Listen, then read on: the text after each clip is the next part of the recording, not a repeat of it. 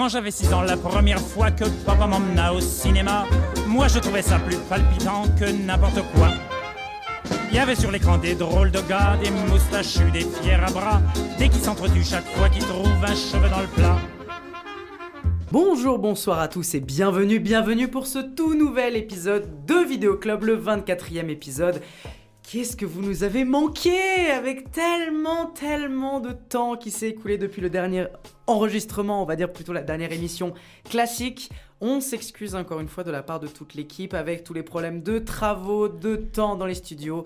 C'était compliqué, mais on se retrouve avec des studios à peu près au point, on va dire. on a encore quelques soucis euh, techniques, mais on va dire que dans l'ensemble, on arrive enfin à enregistrer. Et quel plaisir de vous retrouver pour ce tout nouvel épisode de Vidéo Club, votre émission cinéma disponible sur toutes les plateformes de podcast qui parlent de cinéma, qui en parlent en bien, qui en parlent en mal, mais en tout cas qui en parlent et c'est le plus important. Et je suis accompagné de la petite équipe un peu moindre que les autres fois, il faut le dire, mais en tout cas toujours une bonne équipe. Salut tout le monde Bonjour. Coucou. On commence directement avec la personne de... qui est à ta main droite directement. Salut Elsa Coucou, ça va? Mais comment vas-tu? Est-ce que ça te fait plaisir de revenir dans ce, dans ce beau petit studio hein Oui, enfin, parce que, bon, malheureusement, j'étais, euh, comme vous tous euh, et toutes, euh, en période d'examen.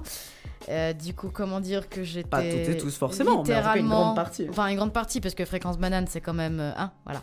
Et puis, euh, enfin, vous voyez ce que je veux dire, et j'étais quand même, voilà, en train de pleurer devant mes notes. Non, c'est pas vrai. Et euh, du coup, du coup, voilà, ça fait quand même plaisir, au moins, d'être présente à la, entre guillemets, dernière émission euh, de. euh, Avant dernière émission. avant dernière émission Avant dernière. Avant émission. dernière émission. C'est- Il n'y a pas encore une dernière émission. La prochaine émission dans deux semaines sera la dernière émission. Ah d'accord, bah en tout cas à l'avant-dernière euh, émission et, euh, et du coup voilà j'ai hâte de vous parler des films que j'ai eu le temps de voir. On enchaîne directement avec Théa. Salut Théa. Hello, dites donc, on ne se quitte plus. Hein. On ne se quitte plus, c'est vrai qu'on a deux passé. semaines qu'on vit ensemble là. Ah C'est- vrai. C'est vrai que l'équipe a aussi pris un peu de temps euh, pour soi, on va clairement être très clair. On a aussi pris du temps pour nous, on s'est reposé, on est parti dans des C'est pour ça que euh. j'arrive plus à te supporter en fait. Là, on- là, vous voyez pas, mais on est chacun à, une extrémité de la table, on se regarde même pas. Il y a une énorme distance. C'est- Ouais, c'est pour ça qu'on est- distance. C'est pour ça qu'on n'est plus que trois d'ailleurs. hein. Les deux autres, ils ont abandonné. Ouais, ils en auraient eu plus. Ouais, ouais, y en a. Ça a plus été possible du tout. Mais c'est vrai qu'on salue évidemment aussi Roberto et Florian Oh. qui ne sont pas là pour plusieurs raisons. Mais ils seront là pour le prochain épisode, comme tu l'as un peu dit, euh, Elsa. L'épisode que vous êtes en train d'écouter est l'avant-dernier épisode de la saison. Et oui, vous savez bien qu'à peu près à partir de juillet, août, on est en vacances, ou plutôt on reprendra en août. Donc c'est-à-dire que pendant tout le mois euh, de juin-juillet, vous n'aurez pas d'épisode parce qu'on sera tout simplement pas là. Mais il reste encore un dernier épisode qui sera le prochain épisode dans deux semaines, qui sera un épisode euh, de conclusion de cette année avec encore quelques films d'actualité, mais surtout les quelques films qu'on a pu rattraper, qu'on voulait absolument voir pendant cette année et euh, qu'on n'avait pas eu le temps de vous en parler, on n'avait pas eu le temps de voir. On va dire un petit épisode conclusion de cette saison, tous ensemble. Voilà. Mais avant de faire ce dernier épisode, nous sommes à ce 24e épisode euh, de Vidéo Club et voici le programme plutôt chargé euh, d'aujourd'hui, étant donné qu'on n'a pas pu vous parler de beaucoup de choses. On va revenir du coup sur le phénomène Spider-Man Across the Spider-Verse.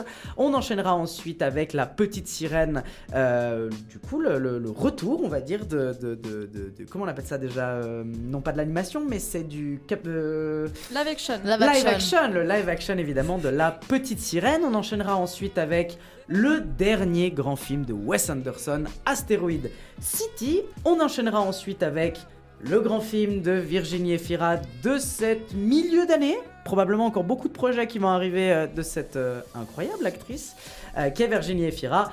L'amour et les forêts. Et ensuite, on enchaînera encore une fois avec quelque chose d'un peu différent parce qu'on ira voir un peu dans le nord de l'Europe avec un petit film finlandais, si je ne dis pas de bêtises, avec Sisu, euh, de l'or et de sang. Et on terminera enfin avec un petit film un peu particulier, La dernière reine.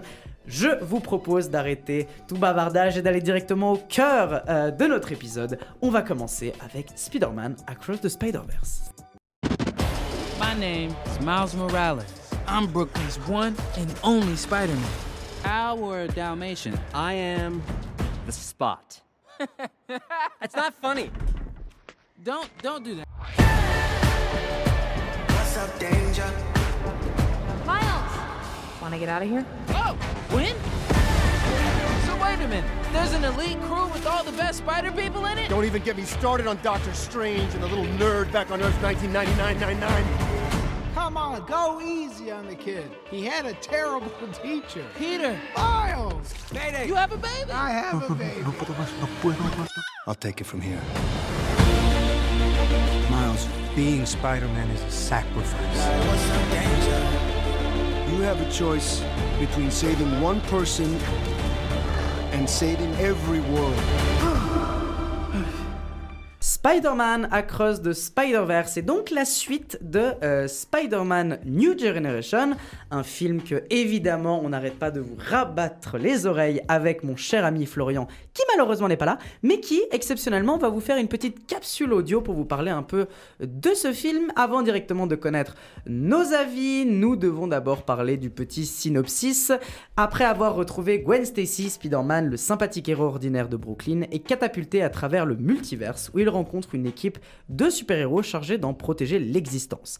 Mais lorsque les héros s'opposent sur la façon de gérer une nouvelle menace, Miles se retrouve confronté à eux et doit redéfinir ce que signifie être un héros afin de sauver les personnes qu'il aime le plus. On est toujours avec le même studio qui avait réalisé le premier film New Generation, euh, avec par contre des réalisateurs un peu différents, malgré le fait qu'on pourrait dire que c'est complètement différent vu que les réalisateurs sont très différents. Et ben non, en fait, de ce qu'il a été communiqué, on va dire, sur le film, en réalité, c'est toujours un peu la même équipe et donc ça change un peu de nom, mais juste euh, par formalité. Et en réalité, il y a toujours les mêmes personnes qui sont derrière le projet. Mais pour les citer, les réalisateurs, parce qu'ils sont nombre de trois, c'est Joachim Dos Santos, Ken Power et Justin Ken Thompson. Avec un gros, gros, gros casting, en tout cas dans les voix anglaises, avec Shymek Moore, euh, Hailey Steinfeld, Brian Tri. Henry, euh, Luna Lawrence, Oscar Isaac, enfin bref, euh, une grande partie du casting qui était déjà présent dans le premier. Et pour les voix françaises, euh, on avait aussi un casting assez intéressant avec la voix de Mike Morales qui était toujours la même. Je sais plus comment s'appelait justement ce jeune comédien euh, qui le prenait, mais on avait aussi notamment euh, Kassovitz qui a décidé de Oh. prendre la, la- la parole euh, pour le grand méchant du film. Ce qui est assez intéressant étant donné que Kassovitz a toujours dit qu'il détestait les films de super-héros, mais bon, petite parenthèse, nous sommes plusieurs à avoir vu le film. Nous avons moi-même, Elsa et Florian. Je vais me permettre de commencer d'abord à donner mon avis, ensuite pour donner la parole à Elsa et enfin donner la petite euh, parole de fin à Florian. Euh, foncez voir ce film. Je, je- je- je- je manque d'objectivité, c'est un truc de dingue, mais c'est un des plus grands films de l'année. Voilà, je pense que tout le monde l'a dit. Je pense que les réseaux se sont enflammés, je pense que la critique cinéma s'est enflammée. Je rappelle que ce film a la meilleure note de Letterboxd depuis, euh, bah, depuis la création de Letterboxd. C'est le film qui a la plus grande note. Sur Sens Critique, c'est un des films qui est le mieux noté euh, actuellement. Tout le monde s'est enflammé derrière ce film. Et évidemment, moi qui est un fan absolu du premier film, donc New Generation, évidemment Across, the Spider-Verse, je ne peux que être subjugué par euh, tant de réalisations hallucinantes, tant l'animation est folle. C'est-à-dire, moi je, l'ai vu avec Elsa euh, qui est ici juste à côté de moi, on était tout simplement subjugués. Enfin, moi en tout cas, j'étais comme un dingue de, toutes les techniques d'animation qui sont proposées, tout ce que le film essaye de proposer, tellement de choses. Il arrive à mettre à mal facilement 30 ans de films de super-héros en 2h10, vraiment. Je pense que c'est 2h20, pardon.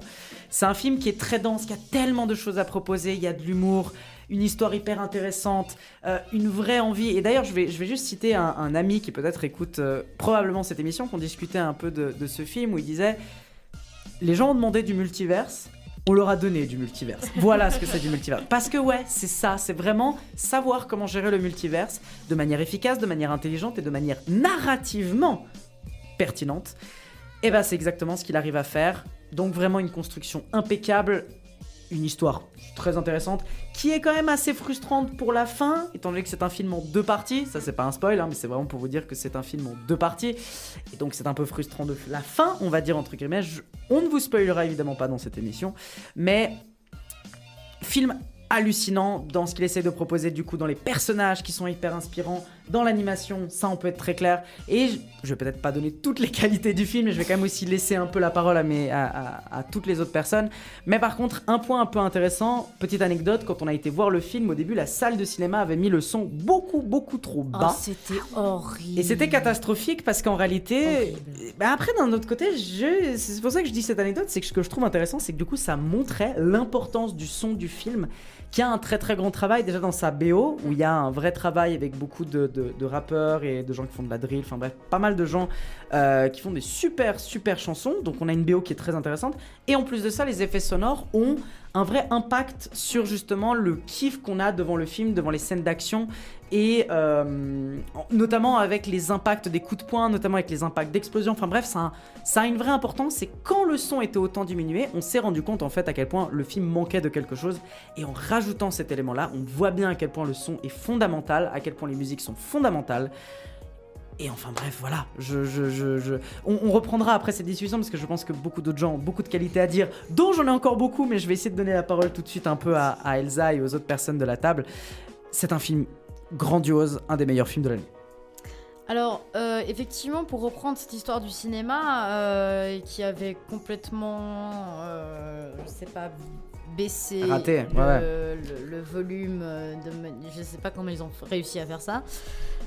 GG l'ingé son. euh, Vraiment. Euh, mais quand même, même si c'était déplaisant pour moi euh, du fait qu'au début, ben, on comprenait pas trop ce qui se disait, et puis que j'étais là, euh, bon, je, je comprends rien ce qui se passe ça m'a pas, on va dire, ça m'a, ça m'a pas impacté sur le fait que j'ai genre adoré ce film, littéralement, Euh, dans le sens que même si au début c'était vraiment très très chiant, et ben euh, là, euh, enfin, on va dire que ça a pas, euh, voilà, ça, ça m'a pas, Ça a pas joué un rôle. voilà, ça a pas joué un rôle incroyable là-dessus. Effectivement, comme a déjà dit Lucas, au niveau de la narration, c'est très intéressant. On va pas, j'ai j'ai pas envie de vous spoiler, mais en tout cas, c'est une narration qui est légèrement différente que, la, que, que le dernier film, donc l'avant-dernier film. Euh, au niveau de l'animation, on peut voir différents euh, styles d'animation qui, qui, est, qui est tout simplement exceptionnel et ils ont géré, euh, ils ont vraiment très très bien géré le fait qu'il y ait différentes animations selon le type de personnage. Et ça, c'est pas forcément facile à faire. je Et d'univers, c'est vrai. Et d'univers. Chaque Parce univers que a son chaque univers ouais. a une animation différente. Chaque personnage qui vient d'un univers différent a une animation différente. Donc euh, ça à gérer, mettre dans un même film une animation complètement limite opposée l'une et l'autre, euh, c'est pas, pas facile à faire et franchement bravo. Euh, au niveau de la musique, c'est- intéressant parce que chaque univers a du coup sa propre limite musique, j'ai envie de dire. Mike Morales, voilà, il y a beaucoup de drill. Euh, voilà, il y a, y a du rap, il y a de la drill et tout, mais euh, d'autres d'autres personnages auront peut-être euh, d'autres styles de musique qui le- leur sont associés. Euh, donc, donc voilà, une, un film que j'ai adoré. Un des meilleurs films de l'année, peut-être. On, on verra ce que le reste de 2023 nous donne. mais en tout cas, c'est dans la bonne voie. Euh, et euh, franchement, euh, top quoi. Enfin, j'ai- rien à dire de plus à part que des éloges quasiment en fait. Ah ouais, non mais complètement. Il y a rien, y a rien de mauvais. C'est un part- film parfait. à part que, euh, à part que ça- le, le- le bémol, c'était à cause du cinéma et même pas du film, quoi. Donc, euh, Ouais, ouais. c'est pour vous dire. Donc, euh, bah, maintenant, on passe la parole peut-être à l'expert Marvel. Bon, peut-être avant de, de directement peut-être donner la parole, est-ce que tu voulais dire quelque chose, Théa Est-ce que peut-être. euh, Ouais, en vrai, euh, je, je réfléchissais à ce que, ce que tu es en train de raconter, Elsa, sur le fait qu'il caractérise chaque univers et chaque personnage entièrement, genre euh, visuellement et, Ouais. et musicalement. Et je trouve que c'est assez cool de voir qu'ils ont poussé le délire de multivers au, au fin fond de la galaxie. Parce que, alors on va encore reciter un autre film qu'on aime bien ici, mais dans Everything, Everywhere All At Once, c'était aussi ça le plot. C'était, ça parlait du multivers. Et tu vois que, en fait, en animation, si tu te donnes les moyens de, de créer quelque chose, c'est presque sans, sans limite ce que tu peux créer pour raconter une histoire qui se déroule dans le multivers. Parce que de là, enfin, ce que vous me racontez là, c'est euh, tu, tu peux mettre mais, mais tout l'univers Spider-Man dans un même film et ça va pas être très compliqué à distinguer parce que bah, tu arrives à changer le style de, de dessin, enfin d'animation, la musique, etc. Donc euh, En vrai, pour ça, c'est intéressant, je trouve. En fait, ce qui est, ce qui est dingue dans l'animation, c'est parce que beaucoup d'animation a été citée comme la grande qualité du film, ce qui est le cas. Mais ce que je pense qu'on oublie de dire dans cette animation-là, c'est qu'en fait, l'animation, c'est pas juste que c'est beau, c'est qu'en fait, ça a un, ça a un message ouais. narratif et ça a un sens. Déjà, comme tu l'as dit, ça permet de vraiment matérialiser la différence dans les différents Mhm. multiverses. Ouais. Et du coup, ça permet de marquer une vraie différence, ce qui est assez logique en fait, parce que si on considère qu'il y a d'autres univers qui existent, pourquoi on devrait partir du principe qu'un univers ressemble à tous les autres en termes visuels? Bah non, en fait, tous les univers ont des, des, des, des visuels et des, juste une, une philosophie matérielle qui est très différente de chacun des autres. Du coup, déjà, c'est intéressant. Mais en plus de ça, cette, on va dire, cette, chaque animation a la capacité d'envoyer émotionnellement quelque chose au spectateur qui est très différente. Moi, je pense vraiment aux inter... D'ailleurs, on n'a pas parlé, hein, mais au niveau narratif, il y a plein de trames qui entrent en jeu et des messages qui sont ouais. très intéressants, notamment du lien entre Gwen Stacy et son père. Mhm. On dira pas ce qui se passe évidemment, mais disons qu'il y a une animation à un moment donné qui est au début du film qui est même juste un décor qui est vraiment fait presque de la peinture. On dirait vraiment c'est un tableau, c'est une peinture. Et ça a un effet hyper puissant de rendre la scène encore plus, euh, pas déprimante, mais encore plus sérieuse et beaucoup plus importante que c'est, tout en gardant un effet hyper mystérieux, hyper euh, SF, entre guillemets. Et ça rend quelque chose, en tout cas, ça rend l'image ab- absolument dingue et en termes émotionnels, c'est fort. Ça a un effet vraiment très très fort sur le spectateur. Et encore une fois, euh, ça a des effets assez hallucinants. Et surtout que euh, les effets en question, du coup, il y a des bonnes morales derrière le film quand même. Ouais, ouais, ouais. On va pas spoiler, bien évidemment. Mais voilà, il y a des métaphores, euh, certaines métaphores au niveau de l'orientation sexuelle, du, Du déterminisme. out, du déterminisme, du destin. euh, si vraiment le destin, euh, si vraiment on croit au destin ou pas, est-ce qu'on peut changer son destin, est-ce que et les choix qu'on doit, les choix cornéliens qu'on doit faire dans la vie, etc., etc. Donc voilà, ça c'était très euh, euh, intéressant euh, au niveau de la morale du coup du, du- du film, qu'il y, en- a plusieurs et qui sont voilà, qui, qui- qui sont finalement euh, intéressantes pour les enfants parce que du coup ils peuvent commencer à réfléchir euh, à certaines choses de la vie, mais aussi pour les adultes en soi, ben ça c'est pas dérangeant parce que bah c'est voilà, c'est en tant qu'adulte on est on, on est euh, on, on nous inflige à, euh, à, à- à faire des choix qui une résultante des fois dans la vie de tous les jours qui est de toute façon négative. Mais ce qui est Et du- intéressant. Oh, pardon, je te coupe. et du coup, c'est ce- voilà, c'est ce qu'on est confronté dans la vie d'adulte et justement ce que ça fait de grandir, etc., etc. Et grandir bah, impose de grandes responsabilités. Waouh. Du coup, voilà. Et, et voilà, du coup. Mais d'ailleurs, justement, ce qui est intéressant dans ce film, c'est que il pose des éléments de réflexion sans y répondre. Parce que les réponses sont données dans le troisième film, très probablement. Il pose énormément de choses en disant. Et c'est un peu tout l'antagonisme, sans forcément entrer dans les détails, mais ce qu'il faut comprendre, c'est qu'il y a une position entre on ne peut pas sauver tout le monde et que certaines choses graves doivent arriver, Mm. versus non, on peut justement sortir du déterminisme et de la destinée, et je peux tracer ma propre voie. Et en fait, c'est le film ne va pas trancher entre ces deux positions. Peut-être qu'en fait, dans le troisième film, on va clairement dire euh, non, en fait, euh, le déterminisme, bah, c'est comme ça et que tu Mm. peux pas aller en delà. Évidemment, probablement, c'est pas ça qui va être donné parce que les- les- le film donne déjà quelques clés sur sa position. Mais en tout cas, le film pose plein de réflexions, notamment sur la destinée et comment en fait ta destinée peut changer pour un rien. Ouais. Et c'est notamment en lien avec la scène de fin du film que je vous, encore une fois, je vous recommande à 3000% d'aller voir ce film. Mais notamment la scène de fin qui est extrêmement intéressante de dire comment quelque chose peut littéralement changer la destinée de quelqu'un et de passer de tout au tout. Ça, c'est quelque chose d'intéressant. Mais aucune encore, en disant aucune réponse n'est encore donnée. Mais c'est ça aussi que je trouve assez dingue. Et d'ailleurs, quelques personnes, moi j'avais vu quelques critiques qui disaient que justement c'était un problème de donner les questions, mais de pas les, euh, de pas les répondre et de demander aux gens d'aller voir un troisième film pour répondre à des questions qu'ils ont posées. C'est une critique qui est faite. Moi, je trouve qu'elle est pas juste parce que je pense qu'on peut très bien dire que son film est en deux parties et de- d'accepter le fait de dire bah voilà maintenant t'attends et tu vas voir le Surtout prochain si c'est film. fait exprès, quoi. Oui, en plus de ça. Puis d'ailleurs, le troisième film, c'est les mêmes réals. Oui, il me semble. Ok. Oui, oui, oui. Donc tu veux dire qu'ils avaient relativement planifié leur coup, donc c'est pas juste euh, pour se faire plus de thunes. Je crois qu'ils se sont rendus compte en plus au milieu de la réalisation, ils ont dit putain notre film est beaucoup trop long euh, et que si en fait on veut euh, parce que le, le film prend son temps et du coup tu sens qu'ils ont dit putain on a envie de prendre notre temps, notamment les liens de la famille avec Miles Morales, Exact. les liens de sa famille, il faut qu'ils prennent son Ils, temps pour en ils parler. ont, en fait, ils sont vraiment plongés dans la vie de, de, de- de Morales et aussi de plus creuser euh, les gens Mm. qui sont autour de lui. Et euh, aussi, ce qui est intéressant au niveau euh, de, la morale, c'est aussi au niveau de la destinée, tout ça, tout ça, la fatalité, etc. C'est comment une erreur euh, complètement due au hasard a complètement changé la destinée Ouais, ouais, euh, d'un des, des- un des personnages ou du personnage principal. ouais. Ouais. Et voilà, c'est ça aussi qui est très très intéressant. Ça, c'est plutôt quelque chose que vous allez analyser après avoir vu le film, parce que sinon je, vous, je vais tout vous spoiler, puis c'est pas le but. Euh, mais en tout cas, euh, en tout cas, voilà. Moi, ce que je pourrais vous dire, c'est qu'en fait, c'est littéralement un film d'auteur. Enfin, j'ai- Oh, Non, mais sans déconner, en vrai, je, je vous invite à regarder toutes les analyses qu'il y a sur, euh, sur Internet. Parce que c'est un film de cinéphile. Je pense que vraiment, en termes de réalisation, en termes de procédure scénaristique, en fait, je pense que c'est un film pour les gens qui aiment construire une histoire, dire une histoire, expliquer une histoire. Parce qu'il y a des Mm. processus narratifs, scénaristiques et de réalisation qui sont extrêmement intéressants, notamment dans les trucs de répétition, donc les éléments de répétition, où des éléments vont venir plusieurs fois dans un film, mais qui vont avoir des effets différents. Euh, et d'ailleurs, il y a encore plein d'al- parce que c'est toujours un peu la même forme de réalisation que dans le premier film. Donc en fait, dans le premier film, on a des choses qui vont se répéter aussi dans le deuxième film, dans des techniques d'approche.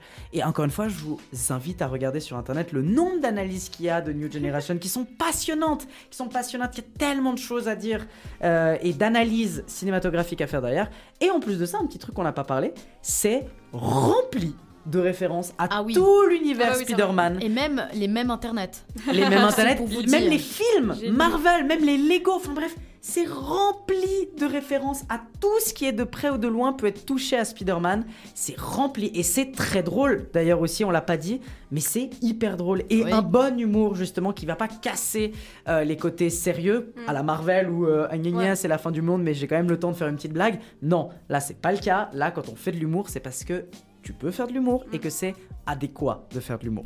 Mais Et ça marche super bien. Surtout, c'est un humour qui ne blesse personne, qui n'est pas raciste, qui n'est pas misogyne, qui n'est. Donc, comme quoi, c'est possible, d'accord? Donc, les gens qui aiment, qu'est-ce qu'on a fait au bon Dieu, ces merdes comme ça? Ouah, ça a vraiment été du coca là, là, putain. Non, mais vraiment, non, Ça mais parce qu'il y en a de qui là. disent. Non, Hors mais c'est pas possible. Non, mais non, non, non, mais c'est important. Parce que, quand même, faire une petite parenthèse, c'est que c'est possible de faire de l'humour qui ne blesse personne et qui ne bafoue pas les droits humains des gens. Merci. Voilà. Petite intervention de la noob euh, que je suis euh, sur Mhm. Spider-Man. Est-ce que n'importe qui peut regarder ce film Oui, complètement. oui. Donc en gros, ce sera plus plus t'as de culture Spider-Man, plus tu vas apprécier, puis moins t'en as, plus tu vas quand même te divertir parce que c'est un bon film. En fait, c'est c'est un peu le- la même réflexion qu'on avait eue pour Mario, c'est qu'en fait, c'est des refs. Et du coup, bah, si tu les as pas, c'est pas grave, Ah, tu peux quand même kiffer le film. Mais c'est juste que les gens qui aiment Spider-Man et qui sont un peu intéressés à l'univers, ils vont dire Ah, ça c'est Spider-Man de tel univers. Ah, ça c'est tel truc. Ah, c'est trop drôle Mais- parce qu'il dit un truc comme ça. Ou ah, c'est ça. Ou alors, dans le fond, tu vois un petit truc où tu vois un personnage jouer euh, au Spider-Man euh, de, de PlayStation 4, par exemple. ouais, ouais. Dans le fond, et tu fais Putain, c'est le jeu que j'ai joué à la Et- maison. Enfin, tu vois, il y, a- y plein de Flo, trucs comme ça. il a dû faire une crise d'épilepsie. Mais d'ailleurs, on va demander directement à Flo, Florian, qui du coup n'est malheureusement pas là, mais qui va nous donner un peu son avis. Probablement qu'il va répéter des choses qu'on vient de dire. Mais Florian, du coup, qu'est-ce que tu en as pensé? Eh bien, euh, ben, parlons un petit peu de Across the Spider-Verse. Mon accent anglais est exécrable, mais c'est pas grave. Alors, que dire de ce film?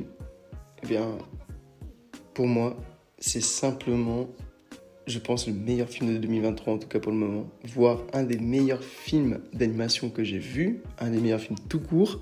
Euh, j'ai adoré. Pour moi, ce film, euh, il est difficile de lui trouver un défaut, évidemment parce que c'est Spider-Man et tout ça, mais il surclasse à peu près tout ce que j'ai pu voir en termes de films de super-héros ces dernières années, et, et c'est assez fou de se dire que qu'ils ont fait encore mieux que le premier. Pour moi, le premier Into the Spider-Verse c'était déjà un excellent film, et celui-ci, euh, il lui surpasse dans tous les points, que ce soit en termes d'animation ou euh, juste en termes de, réalisation, ou de comme je disais avant, de techniques d'animation. Il y a des techniques d'animation que j'avais rarement vues au cinéma, voire cinéma, voire jamais. Typiquement des, des usages de, pas, de ton pastel, etc. Enfin même, on a l'impression que certaines fois des personnages sont, sont, presque peints sur l'écran tellement c'est bien foutu. Et hum, non, j'ai été subjugué, que ce soit par juste la plastique du film. Elle est fantastique. Euh, mais quoi dire d'autre encore? Bah, Je vais être très dithyrambique par rapport à ce film-là, parce que non, je- je- je trouve enfin, je trouve qu'il est vraiment pas. Bien sûr que la perfection n'existe pas, mais j'ai l'impression de mon côté qu'il n'a pas de défaut. Il n'a pas de défaut. Enfin, peut-être un petit. Euh, les personnes qui sont épileptiques risquent d'être dérangées pendant ce film-là parce qu'il y a énormément de flashs lumineux et je pense qu'ils auraient peut-être dû le, pré... enfin, le prévenir euh, avant. Mais euh, mis à part ça, non, il, est exceptionnel. Même en termes de scénario. Le scénario est, d'une certaine profondeur et c'est c'est fou, on accroche du début à la fin. On ne voit pas les deux heures de film passé. C'est un film d'animation qui est très très long, qui dépasse les deux heures, ce qui est assez rare pour le souligner. Et non, moi franchement, je, je sais pas, je suis désolé, hein, je suis très très très très euh, enthousiaste en parlant de ce film, mais pour moi, je, je, l'ai trouvé fantastique et je peux pas vous conseiller mieux que ce film-là ce temps-ci. Vraiment, j'ai été euh, subjugué. J'ai, ça faisait longtemps, il me semble que j'avais pas ressenti quelque chose d'aussi prenant en allant voir un film au cinéma. Été pris dans le scénario, été pris dans l'histoire, été pris avec les personnages du début à la fin. Tous les personnages sont, sont attachants et il y avait une chose qui pouvait faire peur en voyant les trailers, c'est soit euh, la présence omniprésente de caméos ou bien de, de clins d'œil. Et ces clins d'œil, non, ils, servent à l'intrigue. Ou quand ils n'en servent pas, ils sont là juste en termes de clins d'œil. Ils, ne sont pas là pour appuyer quelque chose. On, on, les rentre pas au forceps on n'est pas obligé de connaître en plus l'univers de Spider-Man pour apprécier euh, ce film-là, je trouve. Et euh, non, le, film, le, film réussit son pari. C'est une folie. Moi, j'avais déjà vu, euh, justement, si on parle de films d'animation qui avaient fait un petit peu fureur ces temps-ci, on peut parler de, notamment le, le, Chapeauté 2, qui avait une animation qui était exceptionnelle aussi pour son temps, on va dire. Et ce film-là, il a dit, ok, vous avez fait une belle animation, chapeauté, bravo DreamWorks, c'est très joli, c'est sympa, vous avez un petit peu copié notre style, mais on va vous montrer qui sont les papas. Et on voit qui sont les papas. Sony, Animation, ils ont fait un travail de malade. Et je me demande comment ils vont faire pour, euh, pour la suite, quoi. Enfin, pour la suite des événements. Euh, je, ne vais pas spoiler le film, évidemment, mais euh, je, me demande pour les prochains films d'animation qui sortiront, comment ils feront mieux Comment c'est possible de faire mieux Déjà, c'est ce que je me suis demandé quand j'ai vu le premier, le Into the Spider-Verse. Je me suis demandé, mais est-ce qu'un jour ils feront mieux que ça? Et eh bien la réponse c'est oui. C'est Across the Spider-Verse. C'est mieux que ça. C'est même. C'est exceptionnel. Et ça fait plaisir de voir un film d'animation qui, qui se fout pas de notre gueule. C'est un film d'animation qui va te plaire entre guillemets aux petits et aux grands, qui a, des, qui a, vraiment des réflexions très très hum, très adultes en soi, parce que le public cible c'est celui-ci, c'est le public qui a grandi avec Spider-Man et qui entre guillemets connaît Spider-Man, mais c'est aussi le public qui ne connaît pas Spider-Man, une personne qui ne connaît pas non plus Spider-Man comme euh, comme moi je peux le connaître, comme n'importe quel euh, n'importe quel euh, gros geek tel que tel que je suis, bah, va pouvoir apprécier ce film-là. Et je pense que même, voire plus, va vouloir, enfin, ça va amener les gens à vouloir découvrir en fait ce monde-là, justement ce monde des, des comics euh, de, de, l'homme araignée, on va dire, et à découvrir en fait quels sont tous ces petits personnages qu'on peut croiser un peu à droite à gauche dans ce film-là. Et, et voilà, non, c'est fantastique. Et puis si je dois parler aussi un petit peu du, du, thème général du, du, film, enfin de l'histoire générale du film, où ou, du scénario, le scénario est extrêmement bien amené.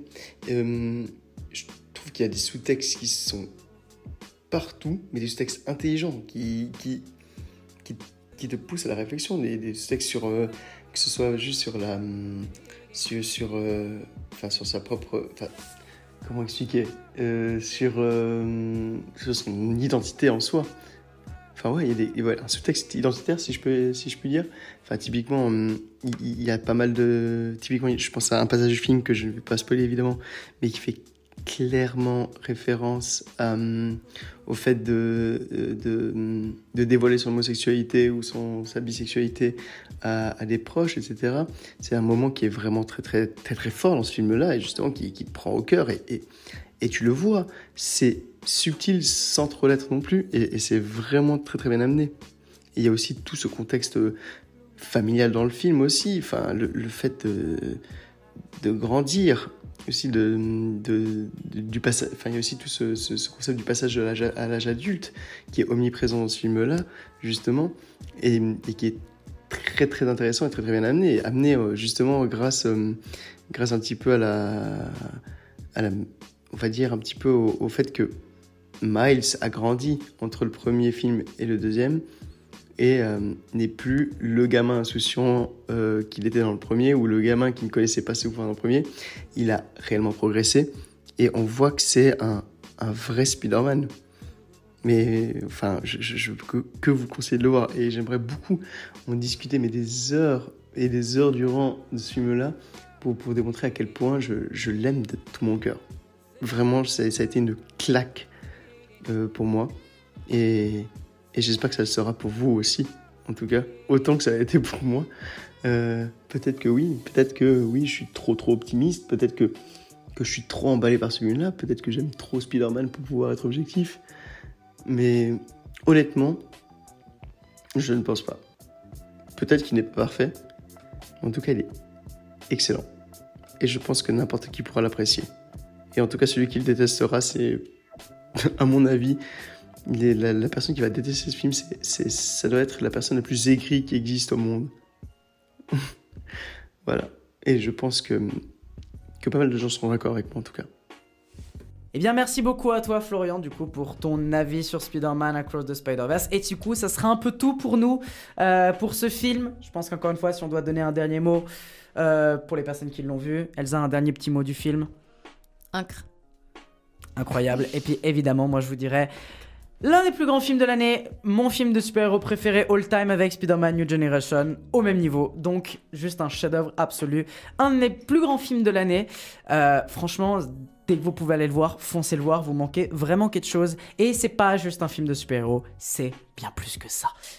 C'était donc notre avis sur Spider-Man Across the Spider-Verse. On va enchaîner avec quelque chose d'un peu différent parce que cette fois-ci on va passer, euh, on était à Sony donc euh, juste avant, mais cette fois-ci on va passer à Disney avec euh, la petite sirène.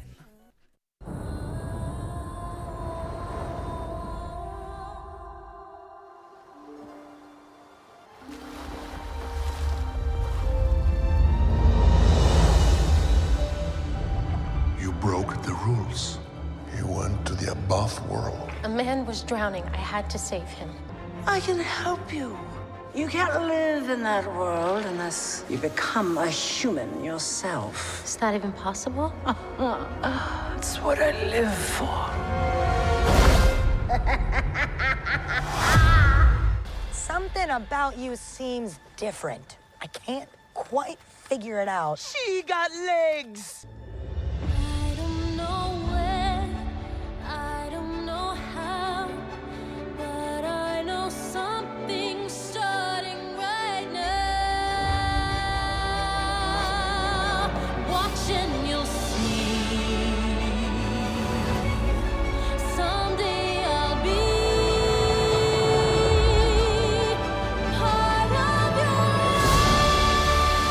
La petite sirène, ou dans la langue de Shakespeare, The Little Mermaid, est un film du coup sorti il y a pas longtemps, qui est du coup, comme on dit encore une fois, j'oublie toujours le nom, c'est un Live action. live action du film de la petite sirène de Disney sorti il y a Trop longtemps. Voilà. je, je pointe du doigt des gens au hasard et ils me donnent des infos, c'est hyper pratique. Le film est donc réalisé euh, par euh, Rob Marshall et le synopsis Ariel, qui est en fait un peu le synopsis euh, classique du film d'animation de base, mais pour ceux qui ne le connaissent pas, Ari- Ariel, la Benjamin des filles du roi Triton est une jeune sirène belle et fougueuse, dotée de tempérament aventuriel. Aventurière Putain, compliqué aujourd'hui. Rebelle dans l'âme, elle n'a de cesse d'être attirée par le monde qui existe par-delà les flots. Au détour des escapades à la surface, elle va tomber sous le charme du prince Eric, alors qu'il est interdit aux sirènes, euh, euh, interdit aux sirènes de voir des humains. Ariel sent pourtant qu'elle doit suivre son cœur. Elle conclut alors un accord avec Ursula, la terrible sorcière des mers, qui octroie le pouvoir de vivre sur terre ferme, mais sans se douter que ce pacte met sa vie et la couronne de son père en danger. Plusieurs acteurs et actrices, et notamment une actrice qui avait énormément fait jaser toute la fachosphère et tout Twitter pendant une période, à savoir Aled Bailey, qui est du coup euh, afrodescendante, si je me rappelle Ouais, bien, ou en tout cas qui est une personne racisée, qui jouait le rôle de Ariel, euh, et qui donc à l'époque avait fait, et même encore maintenant, hein, qui avait fait jaser plein de personnes en disant mais comment Ariel, une personne, une créature fictive peut être noire? Ce n'est pas possible, ça touche à mon identité évidemment. Euh, avec d'autres rôles, notamment Jonathan Howard King, Melissa McCarthy, Javier, Javier Bardem, Javier. Javier. Javier. Nous avons donc euh, Théa qui a eu la chance, ou le malheur on va dire, de voir The Little Mermaid, ou La Petite Sirène. Théa, qu'est-ce que t'en as pensé et dis-nous un peu. Alors, euh, je vous préviens tout de suite, cette chronique sera pas du tout objective parce que ça sentait le caca de poisson de A à Z. Alors, bon, déjà, il faut euh, replacer peut-être dans le contexte. Alors, Disney, ces dernières années, s'est dit Me tiens, tout est en train de se casser la gueule chez nous. Allez, on va refaire des films qui ont super bien marché dans l'ère de renaissance euh, de Disney, mais en live action Parce que pourquoi pas? Donc, on a passé par euh, Le Roi Lion, Le Livre de la Jungle, La Belle et la Bête, il y a eu Mulan aussi, et peut-être que j'en oublie. Je vais aller à droite Cendrillon. au- Ah ouais, putain, ouais, est le Cendrillon. premier d'ailleurs. Mais il y a Cendrillon. eu aussi, euh, Cru- euh, pas Cruella, euh, Ouais. la méchante de Il y a eu La Belle au bois Cruella-. Non, Maléfique. mais- Maléfique. Mais, encore, ça c'était des films Oui, qui étaient ouais. un tout petit peu inspirés. Mais alors là, maintenant, leur but c'est vraiment de refaire euh, scène par scène la même chose. Pinocchio. Pinocchio aussi. Ouais. Bon, bref. Mais tout ça pour dire qu'ils ont plus d'imagination et du coup ils font des trucs. Sauf que le, le- le seul moment où ils se disent tiens, on va peut-être être un petit peu créatif, c'est pour euh, revoir des moments qui étaient peut-être un petit peu datés, un petit peu trop traditionnels. Et c'est tout, parce que le reste, globalement, c'est exact. Enfin, la même histoire, hein, c'est toujours Ariel, c'est toujours Prince Eric, blablabla. Et euh, le fait que oui, ce soit joué par une actrice racisée, c'est euh, c'est à peu près le seul changement majeur qu'il y a eu, encore que. Mais en fait, ils ont juste euh, relocalisé toute l'histoire dans les Caraïbes, je crois, un truc du genre, pour expliquer pourquoi est-ce qu'il y aurait autant de personnages racisés. Alors ça, je veux bien. En vrai, le film, alors je vous l'ai dit, c'est du caca de poisson, alors ça c'est sûr et, certain.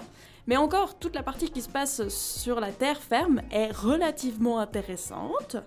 C'est plutôt joli, euh, les personnages sont plutôt sympas, genre c'est plutôt feel good, etc. Mais alors tout ce qui se passe sous l'eau, bon sang Mais je pense que les mecs dans le, dans le sous-marin Titan, ils ont vu plus d'océans que, que ce film, quoi. C'est Oh. hallucinant Oh. il est nul à chier ce truc. Vous voyez à peu près la cinématique de euh, Aquaman sur Nintendo 66 Bah c'est à peu près ça. Les personnages sont inexpressifs au possible et le fond marin, eh ben, il est désespérant. T'as l'impression que c'est euh, dans 20 ans quand il y aura plus que des frigos qui traîneront au milieu des corails parce que là, il y a rien. C'est vide. Là où dans la petite sirène euh, dessin animé, on voyait un monde qui était ultra coloré, qui était ultra vivant, qui donnait vraiment envie d'aller vivre sous la mer, ce qui était aussi assez paradoxal vu l'envie d'Ariel de, se tirer de ce monde qui était censé être quand même plus féerique que le nôtre. Alors là, ils ont réussi à le rendre, mais affreux, c'est vide. Puis en plus, avec cette manie de vouloir euh, tout rendre réaliste, bah du coup, euh, les poissons ils sont réalistes. euh. Mais surtout Polochon, non, qui a fait débat justement. Oh mon dieu, ouais. euh, Parce que du coup, c'est Polochon ça. qui fait peur. Hein. Polochon Ouais, qui, franchement. qui sort de désintox euh, Oh mon Dieu. compliqué. Mais ouais, parce que tout le kiff aussi, ça a été de faire des vrais animaux. Alors bon, alors Polochon, euh, il y en- voilà. Moi, je crois que le seul qui m'a fait marrer, c'est Sébastien. Parce que déjà, j'étais très fan de Sébastien. Mais même Sébastien, t'as- t'as t'as vu Ah bah, c'est Sébastien, c'est le crabe, non? Ouais. Est-ce qu'ils ont dit en français qu'ils allaient garder le doubleur de la version de l'époque ou pas? Ah ouais, parce que. Moi, c'est toujours un black hein, qui fait le, crabe. ok, très bien. Très si vous voulez savoir, c'est toujours un black. Mais en vrai, c'est drôle. Euh, moi, c'est le truc qui m'a juste énervé, c'est Eureka, qui est un goéland, qui était formidable. Et ben maintenant, c'est devenu euh, une saloperie de d'oiseau qui en fait plonge très bas dans l'eau pour aller euh, chasser. Mhm. Sauf que là, elle peut parler 5 minutes sous l'eau. Ah. En mode avatar. Donc ça ne va pas. ça ne va clairement Ce pas. n'est pas comme ça que ça marche. en Voilà. Bon, après, euh, un autre fun fact marrant, il y a des livres sous l'eau et puis euh, t'arrives à lire un livre sous l'eau. Bon. Tout ça pour vous dire que c'est là que tu vois la limite. Hein Genre, quand tu fais, quand, tu, quand ton, ton, ton postulat c'est on va faire un film, un dessin animé de A à Z, on va péter le truc en mode Spider-Man, on va aller au-delà de l'imagination, bah tu peux faire ce que tu veux. Là, c'est l'inverse. On va essayer de prendre un monde féerique, puis on va le faire rentrer péniblement dans, Dans la, la boîte de la euh. réalité. Bah Ah, tu vois que ça ne marche Mais pas. comme Ouais. tous les live action euh, Disney, J'avoue. excusez-moi. Est-ce que un live action Disney était bon? Euh, Citez-moi un seul live action qui vraiment était bon. Mais Cendrillon, ça passait encore. Mais par exemple, Mais- le mais Roi Lion. Le Roi Lion, ça n'avait aucun sens de Le faire Roi Lion est méga problématique justement pour tout ce que tu viens de dire, à savoir de prendre un univers qui en vrai... c'est En fait, l'univers de- du Disney Roi Lion, donc euh, d'animation, il est pas fantastique, mais il a un côté un peu, tu sais que c'est pas la réalité, parce que t'as des lions qui dansent, qui chantent et puis qui font des trucs un peu bizarres. On est, enfin, qui font des trucs bizarres dans le sens, ils sont projetés un peu partout. Enfin, il y a un côté cartoon qui marche. C'est pour ça que dans, les- le film d'animation, quand ça danse, quand ça chante, il y a un truc qui marche trop bien. Dans le truc d'animation, on s'en branle. Et du coup, ça va pas. Et on s'en fout parce que tu vois un lion qui est ok, super bien fait, mais c'est nul. Et du coup, bah, c'est- ça marche pas. Et là, personnellement, moi je ne cache pas que quand j'ai vu la petite sirène qui sortait, d'habitude, en tant que cinéphile et en tant que curieux du cinéma, je me suis dit, ah, pourquoi pas essayer d'aller le voir mais même pas en fait, tellement t'en as rien à foutre parce que tu sais bien que ce film, tout le monde va en parler pendant une semaine et ensuite, bah même pas en fait, même moi j'ai entendu pas. personne en fait, qui en a parlé. En fait, il y a eu beaucoup de, de shame tout au début à cause du choix de l'actrice Ouais. principale, à cause du fait qu'effectivement les live action euh, Disney c'est de la merde. Je pense qu'ils en ont plus parlé avant pour faire de la market, plus que maintenant parce qu'une fois, c'est vraiment du sou- le soufflet qui est retombé parce que ensuite, je veux pas vous. euh, je, je veux pas vous décourager définitivement, quoique si en fait, euh, c'est moche. hein. Genre, c'est vraiment un film qui est ultra laid. Ouais. Je sais qu'il y a beaucoup de, de critiques qui sont venues en disant genre ouais mais le film, euh, le, le dessin animé, il était très coloré, il était très vif, euh, il y avait vraiment des, des beaux jeux de couleurs, etc. Et c'est vrai que là, on voit rien. Genre tout- toute le- la scène où euh, il y a un problème de bateau là et puis euh, Ariel va sauver Eric, on ne voit rien. C'est hallucinant, mais allez mater Pirates des Caraïbes à la limite, mais, mais regardez pas ça quoi. Ouais. Ça ne vaut pas la peine. Et puis alors, non mais les acteurs, je veux, je veux vraiment pas être méchante, mais la, la fameuse Ali, euh, Ali machin là, Mm. la petite sirène, elle joue un peu euh, comme une huître. Enfin, je sais qu'il y a beaucoup de gens qui, qui disaient genre ouais, mais justement elle était très cartoon euh, Ariel parce qu'elle avait été, en fait elle avait été jouée par une vraie actrice. Mhm. Et après il l'avait euh, dessinée par dessus pour euh, capter ses émotions, etc., etc. Mais elle était ultra expressive et c'était beaucoup trop chou. Tu sentais qu'elle avait envie de sortir de là et d'aller voir le monde. Celle-là, elle a l'air juste dépressive au possible. C'est incroyable. Enfin, je sais pas, moi je la trouve très inintéressante et son jeu est plat. Et honnêtement, euh, je sais pas ce qui s'est passé niveau mixage, mais on n'entend pas du tout la musique. On n'entend que les personnages gueuler et faire euh, des, des petits euh, falsettos. Mais alors, au-delà de ça, on n'entend pas la musique. Ce qui est dommage parce que c'était l'un des. Je sais pas, moi j'aimais beaucoup la BO de, de La Petite Sirène. Et là, bah, c'est encore plus désespérant. Ah, et puis en plus, ils ont changé certaines paroles, je sais plus lesquelles. Ils ont euh, rajouté une chanson à Eric pour lui donner un tout petit peu de consistance. Mais on s'en fout. Et. Euh... On est d'accord qu'Eric c'est le poisson. Non, Ah, c'est le c'est le prince. prince. C'est le prince. Ah, c'est le prince Bah, Mais, du- Putain. mais du coup, il y avait, il y, a- il y avait quasiment euh, toutes les chansons de la BO ou même Oui, pas oui, oui. Genre même.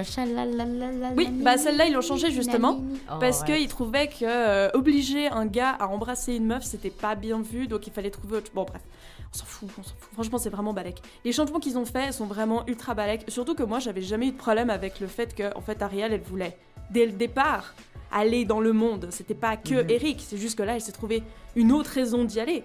Mais euh, je sais pas, moi j'avais pas de problème avec ça, mais bon, si eux ils pensent que c'est ça, euh, le wokisme. Bref, tout ça pour dire que c'était du bullshit de A à Z. Mais alors, le truc qui m'a le plus fendu le cœur, c'est la participation fort regrettable de Javier Bardem dans ce. dans ce sushimi. Dans ce, dans ce, ce, Ce sashimi. Surimi. Je voulais dire surimi, je sais pas pourquoi. Bref, euh, vous savez, Javier Bardem, cette espèce de monstre du cinéma espagnol, voire international, qui est incroyable, qui nous a donné des frissons. Oh mon dieu, mais oui, c'est le mec de No Country for All Men. Voilà, j'allais oh le dire. mon dieu. Vous voyez ce gars-là? Ah ouais, d'accord. Et ben alors là, je sais pas s'il a perdu un pari, s'il était stone pendant tout le tournage, mais il a aucune expression faciale. Puis tu sens que le gars, il est pas très à l'aise avec l'idée de devoir discuter avec un crabe en, euh, en CGI. Qui n'existe même pas, probablement au tournage, il devait parler dans le vide. Mais vraiment. Va Oh démerde mon de toi Dieu. avec ça, avec tes émotions, Mais, quoi. mais du coup, c'est là que tu vois que le film, en fait, il est là. Le, le postulat de base de oui, on va recréer un monde réaliste, blabla, racisé, inclusif, blabla. Bah, ils le détruisent, mais dès la première seconde où en fait tu te rends compte que toutes les sœurs d'Ariel ont une ethnicité différente. Ça veut dire que ce petit chaud lapin de Javier Bardem, il allait baiser l'entièreté du casting de Miss Univers et il en a pondu cette fille. Mais c'est n'importe quoi, le mec il est latino, il se retrouve avec une meuf qui est scandinave. Genre, ça n'a aucun sens. Donc, Ouais, parce que là, c'est c'est- c'est le truc en mode Disney, il veut pas avoir du sens, il va juste dire mettez des minorités partout. Mais- Allez-y, mais- tout mais- on va, mais- on va mais gagner de l'argent. sais Peut-être le roi Triton, euh, il a un harem, je sais pas. Bah non, parce que euh, c'est ma preuve euh, ultime. Il y a personne dans l'univers marin. Under the Sea, il y a personne, il y a plus personne. Ils sont tous morts avec du bicarbonate, j'en sais rien, mais il y a plus personne. C'est la pollution des océans. Ah mais Eh je vous ouais. jure, le- moi à mon avis, le plus grand message écologique de ce film, c'est de juste constater le désert qu'est ce, ce putain d'océan. Il y a rien, il se passe rien, c'est hallucinant. Donc ouais, non, euh, très très décevant niveau musique, acting, image. Franchement, il y a rien qui va. Et je vais le dire d'ailleurs, à mon avis, si Shakira avait été une sirène, ça aurait été mieux parce qu'elle au moins, elle sait remuer sa queue. Donc, je suis pas du tout surprise que ce soit autant une grosse bouse et je vous encourage pas du tout à aller la voir. Ah oui, pardon, j'ai oublié. Euh, Melissa McCartney en Ursula. Ursula, l'un des méchants les plus iconiques de tout Disney, qui avait été, stylé aussi. qui avait été euh, d'ailleurs inspiré par Une drag queen. Ouais, qui avait une sexualité débordante, qui était l'exagération même de tout. Et ben maintenant, ils l'ont. Alors déjà, ils l'ont ressapé, on voit rien. Puis surtout, elle vit dans une grotte, il y a pas de lumière, la pauvre. Elle, elle est vraiment en mode énergie, Non, euh, mais- mais surtout- économie d'énergie depuis 3500 ans. Il se passe rien, elle chante pas bien, et on dirait juste qu'elle est bourrée as fuck. Et je sais pas d'où pourquoi lui vient son, son accent british aussi à cette pauvre Melissa. Bref, c'est une catastrophe infinie. Ce film est pourri jusqu'à la moelle. Mais, mais si vraiment ils voulaient faire un truc au niveau euh, wokisme, tout ça, pourquoi ils ont pas pris une, une- une actrice transgenre? Oula, non mais là tu vas trop vite pour eux. Attends, tu vas Attends, trop attends, attends, loin attends, en fait. On est peut-être woke en tant qu'entreprise, mais tu vas trop loin quand même. Non, non, Mais non. pourquoi ils ont mis une femme cis? Enfin, moi, moi, ça me. Justement, c'est une énorme icône. Parce qu'ils s'en foutent complètement en fait politiquement Disney. Et ça, ça montre encore une fois à quel point ils sont bêtes quoi. Mais oui, justement, c'est c'est pour, ça- c'est pour ça que je pose la question. Ah bah oui. Non, non, mais il faut pas se, se poser des questions. C'était un film tout pourri. Et vraiment, le seul truc qui m'a fait marrer, malheureusement, bah, c'est toujours le gimmick de, de Sébastien qui est joué par un black. Moi, je, je confirme que peu importe qui on aurait mis à la place de Ariel, hein, une truelle, euh, un sushi, une, euh, une capsule temporale, je m'en fous, euh, ça aurait été à peu près le même résultat. C'est nul à chier et c'est moche. Merci beaucoup Théa pour ton point de vue très direct et qui fait plaisir dans cette émission. Au moins les choses sont dites. Non, mais dépensez pas 20 balles là-dedans, quoi! Merci beaucoup en tout cas pour ton avis sur La Petite Sirène de Disney, un film que du coup on ne recommande pas tellement à aller voir. En tout cas, l'équipe de Vidéo Club ne, re- ne vous recommande pas d'aller voir ça et ne vous recommande pas de Les dépenser live votre- action Disney. Ouais, même de manière général. générale, en vrai, c'est c'est pas la folie. Mais par contre, un film que peut-être qu'on va vous recommander, c'est le dernier Wes Anderson qu'on attendait depuis très longtemps, à savoir Asteroid City. You're not here. We're not there. The car exploded. Come get the girls. I have to stay here with Woodrow. I'm not the chauffeur. I'm the grandfather. Where are you? Asteroid City, Farm Route 6, mile 75. Junior stargazers and space cadets. Each year we celebrate Asteroid Day, commemorating September 23rd, 3007 BC, when the arid plains meteorite made Earth impact. What do those pulses indicate? What? Oh, the beeps and blips? We don't know. Some of our information about outer space may no longer be completely accurate. Anyway, there's still only nine planets in the solar system as far as we know, Billy? Except now there's an alien. I've just informed the president. How long can they keep us in Asteroid City legally? The world will never be the same. That's an alien doing jumpy jacks. That's an alien in a top hat. What's out there? The meaning of life. Maybe there is one. Asteroid City est donc le nouveau film de Wes Anderson. Wes Anderson, comment le décrire L'un des plus grands réalisateurs euh, de ces 20 dernières années, je pense clairement. Le dernier film qu'il avait réalisé, c'était The Friend Dispatch, mais évidemment, on peut citer énormément de choses comme The Grand Budapest Hotel, L'île aux chiens. Euh, Qu'est-ce qu'on avait aussi? On a euh, Moonrise Kingdom, on a Fantastic Mr. Fox, on a Au bord du Dargen Limited, La vie aquatique, qu'on vous avait aussi parlé, il me semble, à un moment donné dans cette émission, un film qu'on vous recommande chaleureusement, Théa et moi-même, un film très important, mais enfin bref, un réalisateur déjà très en vogue, un réalisateur énormément apprécié pour son style, euh, qui fait très carte postale, des effets visuels très, ben, en tout cas une vision de réalisateur très marquante et certains mouvements de caméra très particuliers. Mais surtout la symétrie. Et surtout évidemment la symétrie de ses plans. Surtout la clair. symétrie et la colorimétrie euh, très pimpante euh, euh, de, de- de ces images et qui font partie entièrement de sa réalisation et de ses choix euh, artistiques. C'est clair. Un réalisateur du coup qui est extrêmement important, qui sort un film qui s'appelle Asteroid City, euh, co-écrit par Roman Coppola, donc Wes Anderson et Roman Coppola, et le synopsis en 1955 dans une ville fictive du désert américain, l'itinéraire d'une convention junior Stargazer Space Cadet organisée pour réunir des étudiants et des parents de tous les pays, tout le pays, pour une fraternité et une compétition savante et spectaculairement perturbée par des événements qui vont changer le monde. Dans le casting, alors là, par contre, là, c'est bingo. C'est-à-dire, vous demandez un acteur, je vous le donne, il est dans le casting. Vous demandez Tom Hanks, il est là. Scarlett Johansson, elle est là. Owen Jason Wilson. Schwartzman, elle est là. Tilda Swinton, elle est là. Euh, Adrian Brody, évidemment, pourquoi pas. Brian Crafton, eh bah pourquoi pas. Edward Norton, on y va, c'est parti. Évidemment, on en a encore beaucoup d'autres. On a Owen William Wilson, Dafoe. il est là. Bill Murray, il est là. Bill Murray aussi qui Steve, est là. euh, Euh, non, Steve pas Bill Carell, Murray, si. oui. Steve Carell, il Ah est mais là. oui, Steve Carell aussi. Enfin bref, c'est c'est la pété d'acteurs. Je pense que c'est Oui. un, des, un des films avec le plus d'acteurs importants dans un film de Wes Anderson. C'est Asteroid Tilda City. Swinton. Ouais, cité juste avant en tout cas. Enfin bref, dans ce film, nous sommes deux à avoir pu voir Asteroid City. Je vais donner directement la parole à Elsa. Elsa, qu'en as-tu pensé? Bon, alors déjà, quand je vais voir un film de Wes Anderson, c'est une valeur sûre, dans le sens que c'est un réalisateur qui ne m'a jamais déçu. Et ben là, il m'a pas déçu. Du tout. C'est. C'est incroyable. Ce film est incroyable. C'est rafraîchissant. Euh, en fait, Asteroid City, on sait que c'est du Wes Anderson, on reconnaît son style de réalisation, on reconnaît son style de narration, c'est une narration très intéressante, mais elle change un tout petit peu. Euh, et on va dire que les thématiques qui sont mises, euh, qui sont parlées dans ce film-là, eh ben, elles, elles, sont à peu près, euh, elles sont vraiment différentes de ce qu'il a l'habitude de faire. Encore une fois, on ressent, c'est complètement du Wes Anderson, mais on sent quand même ces petites touches euh, de, Coppola, euh, quand même, euh, de Roman Coppola au niveau, je trouve, de la narration.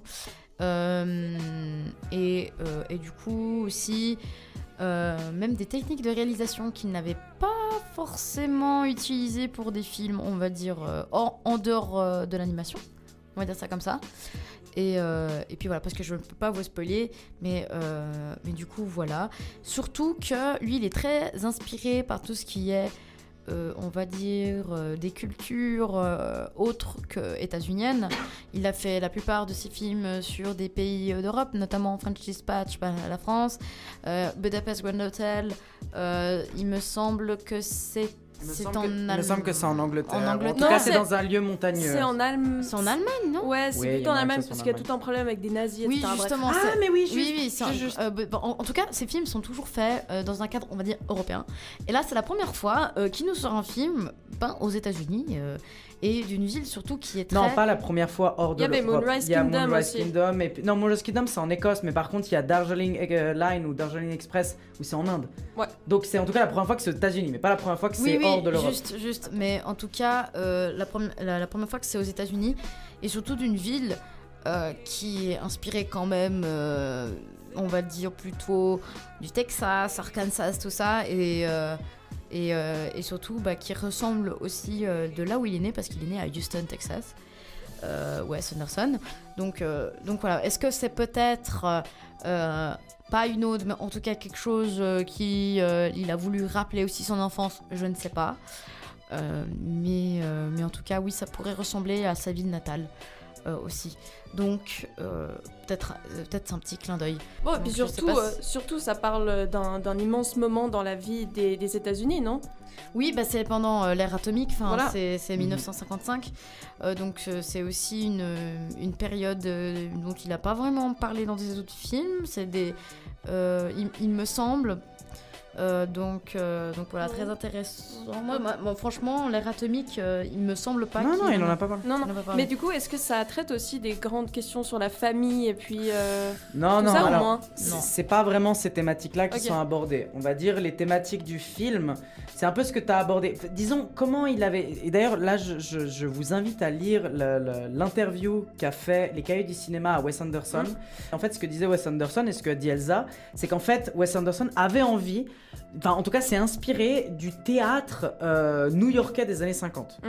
Et c'est pour ça qu'en fait, la structure du film, comme l'a dit Elsa, c'est que narrativement parlant, c'est pas. D'habitude, Wes Anderson fait pas ça. Mm. Cette forme de narration-là. Alors, le truc en mode chapitrage, oui. Euh, par contre, il y a, on va dire, une espèce de double narration superposée euh, qui est un peu particulière. Voilà. Euh, je ne vais pas vous en dire beaucoup, mais disons que c'est une narration très théâtrale euh, et qui est du coup quelque chose de très compliqué. Ce qui fait qu'en fait, en réalité, je pense que c'est le film de Wes Anderson le plus compliqué à comprendre en termes de message. Je trouve que les autres films sont beaucoup plus faciles à comprendre. Là, on est dans un truc beaucoup plus compliqué. Je trouve qu'il y a vraiment des moments qui sont pas forcément méga clairs et qui justement perdent un peu le spectateur. Mais c'est pas en mal, c'est-à-dire ça a plutôt un effet plutôt positif dans l'ensemble. Mais c'est clair que dans l'univers dans lequel on est, avoir de- du coup de vouloir créer un espèce de truc de pièce de théâtre, c'est quelque chose d'assez original que fait du coup Wes Anderson très très bien, je trouve, dans ce film. Euh, c'est une œuvre vachement bonne, en fait, dans l'ensemble. Encore une fois, effet visuel, Wes Anderson, comme Elsa l'a dit, toujours quelque chose de très marquant, il y a toujours une bonne identité avec ses mouvements de caméra très particuliers que fait le réalisateur. Disons que la technique de réalisation, son identité de réalisateur reste présent dans le film avec des décors euh, qui changent un peu parce que d'habitude on n'est pas vraiment sur des décors désertiques et très plats, même si on arrive à garder dans ce décor-là un côté très désert, donc qui s'éloigne au loin de très très loin, mais pourtant on a toujours des petits éléments qui rendent le tout hyper bien. Et du coup, visuellement, on est toujours sur quelque chose de très intéressant. Symétrie, encore une fois. Euh, les acteurs, je l'ai dit, on a un catalogue d'acteurs qui est assez dingue. Et en plus de ça, il y a beaucoup de restats dans ce film, mais pourtant, il n'y a pas vraiment de personnages qui ont plus de temps que d'autres, à part peut-être justement le personnage principal qui est Augie euh, Steinbeck, qui lui a un peu plus de temps de parole que les autres. Mais dans l'ensemble, tous les autres ont à peu près le même temps, ou plutôt ils apparaissent d'une manière euh, assez régulière, un peu chacun. On va pas dire par exemple que Scarlett Johansson a beaucoup plus de temps que euh, Tilda Swinton, quoique si d'un certain côté, mais disons, chacun, il n'y a pas un personnage qui va prendre le dessus sur tous les autres. On est vraiment sur une bonne répartition entre les différents acteurs et actrices, ce qui crée quelque chose de très bon. Euh, on est vraiment sur quelque chose, en termes de performance, on est sur quelque chose d'assez dingue. Je pense notamment à des scènes justement avec Scarlett Johansson et justement Jason Schwartzman euh, dans des salles de bain, ou plutôt dans les salles de bain interposées d'une fenêtre. C'est des scènes de dialogue qui sont hyper intéressantes. Maintenant, en termes de message du film, je pense que chacun doit un peu l'interpréter. Je pense que ça veut parler de beaucoup de choses. Euh, ça veut aussi un peu parler de, des États-Unis un peu à cette époque-là, avec justement pas mal d'éléments, notamment bah, justement dans cette interview des cahiers du cinéma, il parle justement du fait que Wes Anderson s'est amusé à mettre des flingues à tous les hommes parce que New York, et enfin parce que États-Unis euh, des années 50, parce que pourquoi pas. C'est pas à New York hein, que ça se passe, mais ça se passe en tout cas aux États-Unis euh, dans justement l'Ouest, je crois. Ouais, il me semble. Ouais, sûrement. Il me semble que c'est l'Ouest. De- États-Unis. Le film où est-ce qu'il se passe Oui, ça, ça, ça, ça- ça ressemble beaucoup à tout ce qui est au paysage Ouais, texan et. Arkansas, un peu tout ça. Ouais. Cette partie-là des États-Unis. il précise pas apparemment, là j'ai re-regardé le synopsis, il précise pas où est-ce que c'est, mais en tout cas, désert américain. Voilà. Voilà. Donc comme à peu près par là-bas. Il y a des cactus et du sable. Exactement. Et un bip bip. Alors ça, le bip bip. Ah oui, le bip bip. Qu'est-ce qu'il est drôle? Il y a un petit euh, clin d'œil bip bip qui est très rigolo. Euh, mais dans l'ensemble, c'est un film en fait très intéressant qui je trouve euh, très très bon. Et bon, évidemment, moi je suis pas très objectif, un peu comme ça, parce que ben, on est tous les deux très fans de Wes Anderson.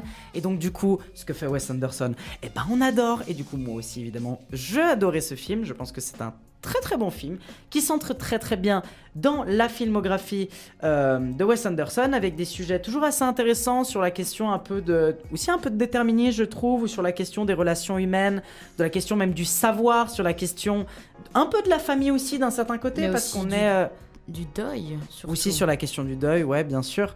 Plein de petits éléments qui demandent un peu à interprétation, mais je pense que notamment il y a un élément du film qui est l'apparition d'un gros truc qui va changer, on va dire entre guillemets, l'histoire de l'humanité. Je ne vais pas vous dire ce qui va se passer, mais il se passe un truc qui fait que. Et qui justement apporte un nouvel élément philosophique de réflexion. C'est un film qui est du coup encore une fois très compliqué je trouve, à vraiment analyser et à comprendre le message derrière, en tout cas plus compliqué que les autres films. Ça reste un film très intéressant, mais s'il y a un truc que j'ai envie de dire, c'est que je ne comprends pas comment ça se fait que Asteroid City se fasse autant défoncer par la critique. Parce qu'en fait, eh ben, il n'est pas très apprécié celui-là. Il est vraiment assez mal noté, je trouve, sur plusieurs sites euh, de critiques. Et je suis assez étonné. Peut-être que c'est justement une narration un peu plus compliquée à suivre. Ça, je peux peut-être le comprendre.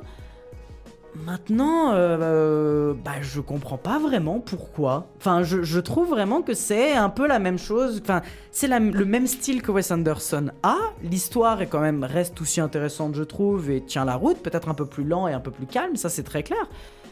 Mais le film est étonnamment assez mal noté. Et ça, je le comprends pas parce que je trouve que c'est un très bon film. Encore une fois, peut-être je manque d'objectivité étant donné que j'adore ce, réalisateur.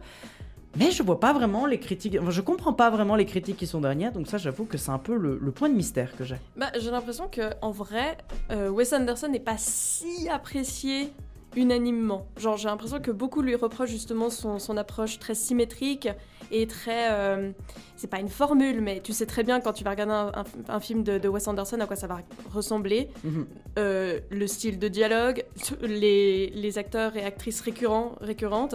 Donc, peut-être que le public s'est un peu lassé. J'en sais rien. Moi, j'ai l'impression qu'à partir de The Grand Budapest Hotel, on a moins entendu parler de lui. Alors qu'il a toujours fait le même genre de film, quoi. Puis The Grand Budapest Hotel, ça doit être l'œuvre euh, qui résume le mieux son, son style. Mhm. Encore que, parce que ça parle, encore, ça parle pas beaucoup de famille. Mais dans la- le style de réalisation, c'est la quintessence de Wes Anderson. Donc je sais pas, peut-être que les Beaucoup gens... de gens d'ailleurs l'ont connu grâce à Ouais, voilà. Hotel. Mais peut-être que les gens se lassent, j'en sais rien. Parce que euh, ils attendent quelque chose de nouveau, sauf que bah, il a bien fait comprendre que c'était son style, et puis euh, voilà quoi. Oui, mais c'est assez euh, nouveau ce qu'il a fait là. Oui, oui. C'est assez. euh, c'est- pas ce qu'on a l'habitude de voir euh, dans ces films. Visuellement, c'est la même chose, mais narrativement, c'est assez différent. narrativement, c'est vraiment différent. Ouais. C'est ça que je ne comprends pas justement. Mm.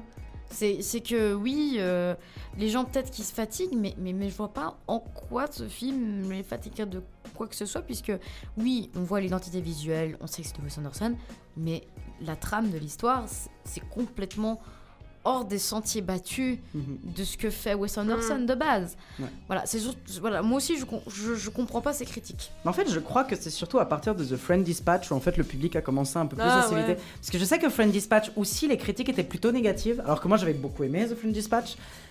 Mais les critiques étaient plutôt négatives, ou pas vraiment négatives, mais dans le sens, la majorité des critiques c'était plus en mode c'est un film entre bon, voire moyen, Ouais, c'était ouais. un peu entre deux. Et c'est pas par rapport aux autres films, parce que les autres films qu'il a réalisés avant, c'est-à-dire Grand Budapest Hotel, c'est un succès absolu, euh, L'île aux chiens, c'est un succès, succès absolu, Moonrise Kingdom, un peu moins apprécié, mais quand même beaucoup aimé, hein, avec quand même des très très bonnes notes.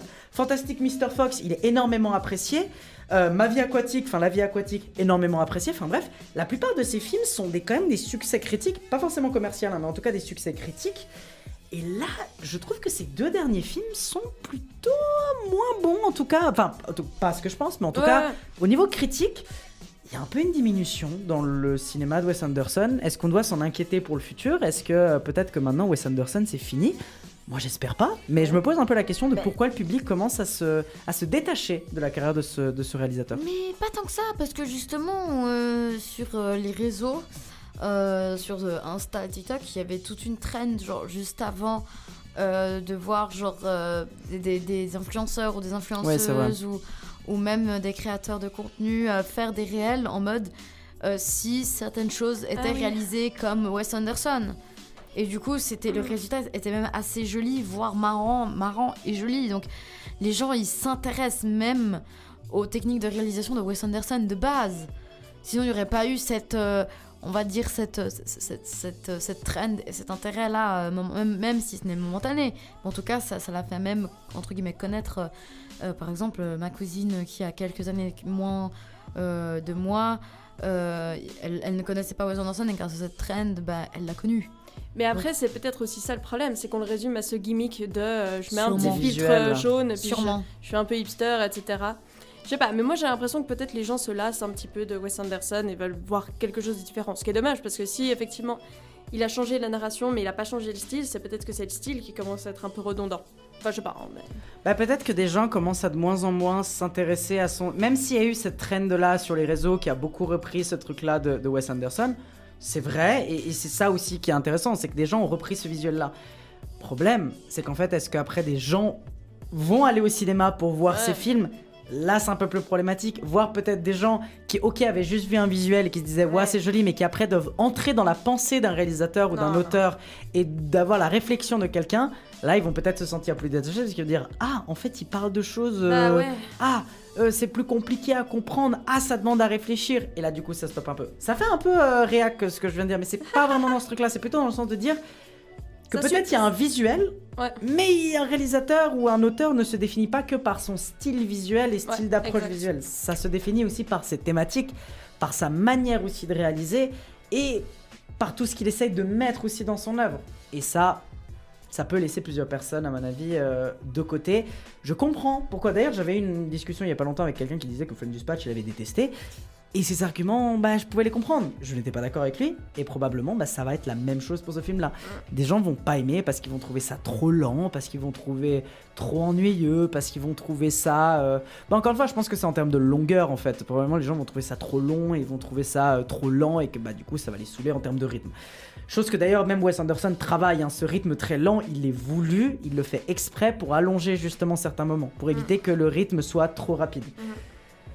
Maintenant, euh, moi en tout cas, ce que je peux vous dire, encore une fois, c'est que je trouve que c'est un très très bon Wes Anderson. Si vous êtes intéressé par découvrir quelque chose, c'est peut-être pas le meilleur film pour découvrir Wes Anderson, mais en tout cas, si vous voulez quand même vous intéresser au bonhomme et que vous êtes quand même intéressé par voir ce film, franchement, allez voir, ça ne coûte rien et honnêtement, euh, vous pouvez en sortir de manière très positive, je pense, de la salle, en tout cas, comme ça l'a été pour moi et Elsa aussi, j'ai l'impression.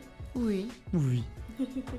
C'était donc notre avis sur Asteroid City de Wes Anderson. On vous recommande du coup chaleureusement d'aller le voir si vous êtes intéressé. Et on va enchaîner avec quelque chose de différent. Cette fois-ci, on va passer par le cinéma français parce qu'on va aller voir avec, enfin, on va aller voir un film de, de, de Valérie Donzelli avec évidemment Virginie Efira et Melville Poupeau dans L'amour et les forêts.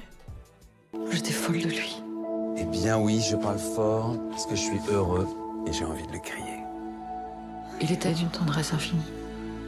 Oh, je t'aime. J'aime tout. Moi aussi. C'est plus sage d'attendre un peu. À mon âge, moi j'ai plus envie d'être sage. Tu te plains de ton mari Pourquoi tu veux toujours que je me plaigne de toi? Pardon, excusez-moi. Pourquoi tu m'as raccroché au nez? J'étais en cours. Tu rentres à quelle heure? 17h, pourquoi? Il t'appelle tout le temps, ton mari. Hein? Oui, c'est comme ça. Ah bah t'es complètement fou. Bah, je te parle mais tu réponds pas. T'as besoin de voir du monde On a besoin de voir personne, on est bien tous les deux. Greg s'est arrangé pour me rendre la vie impossible. Et vous suivez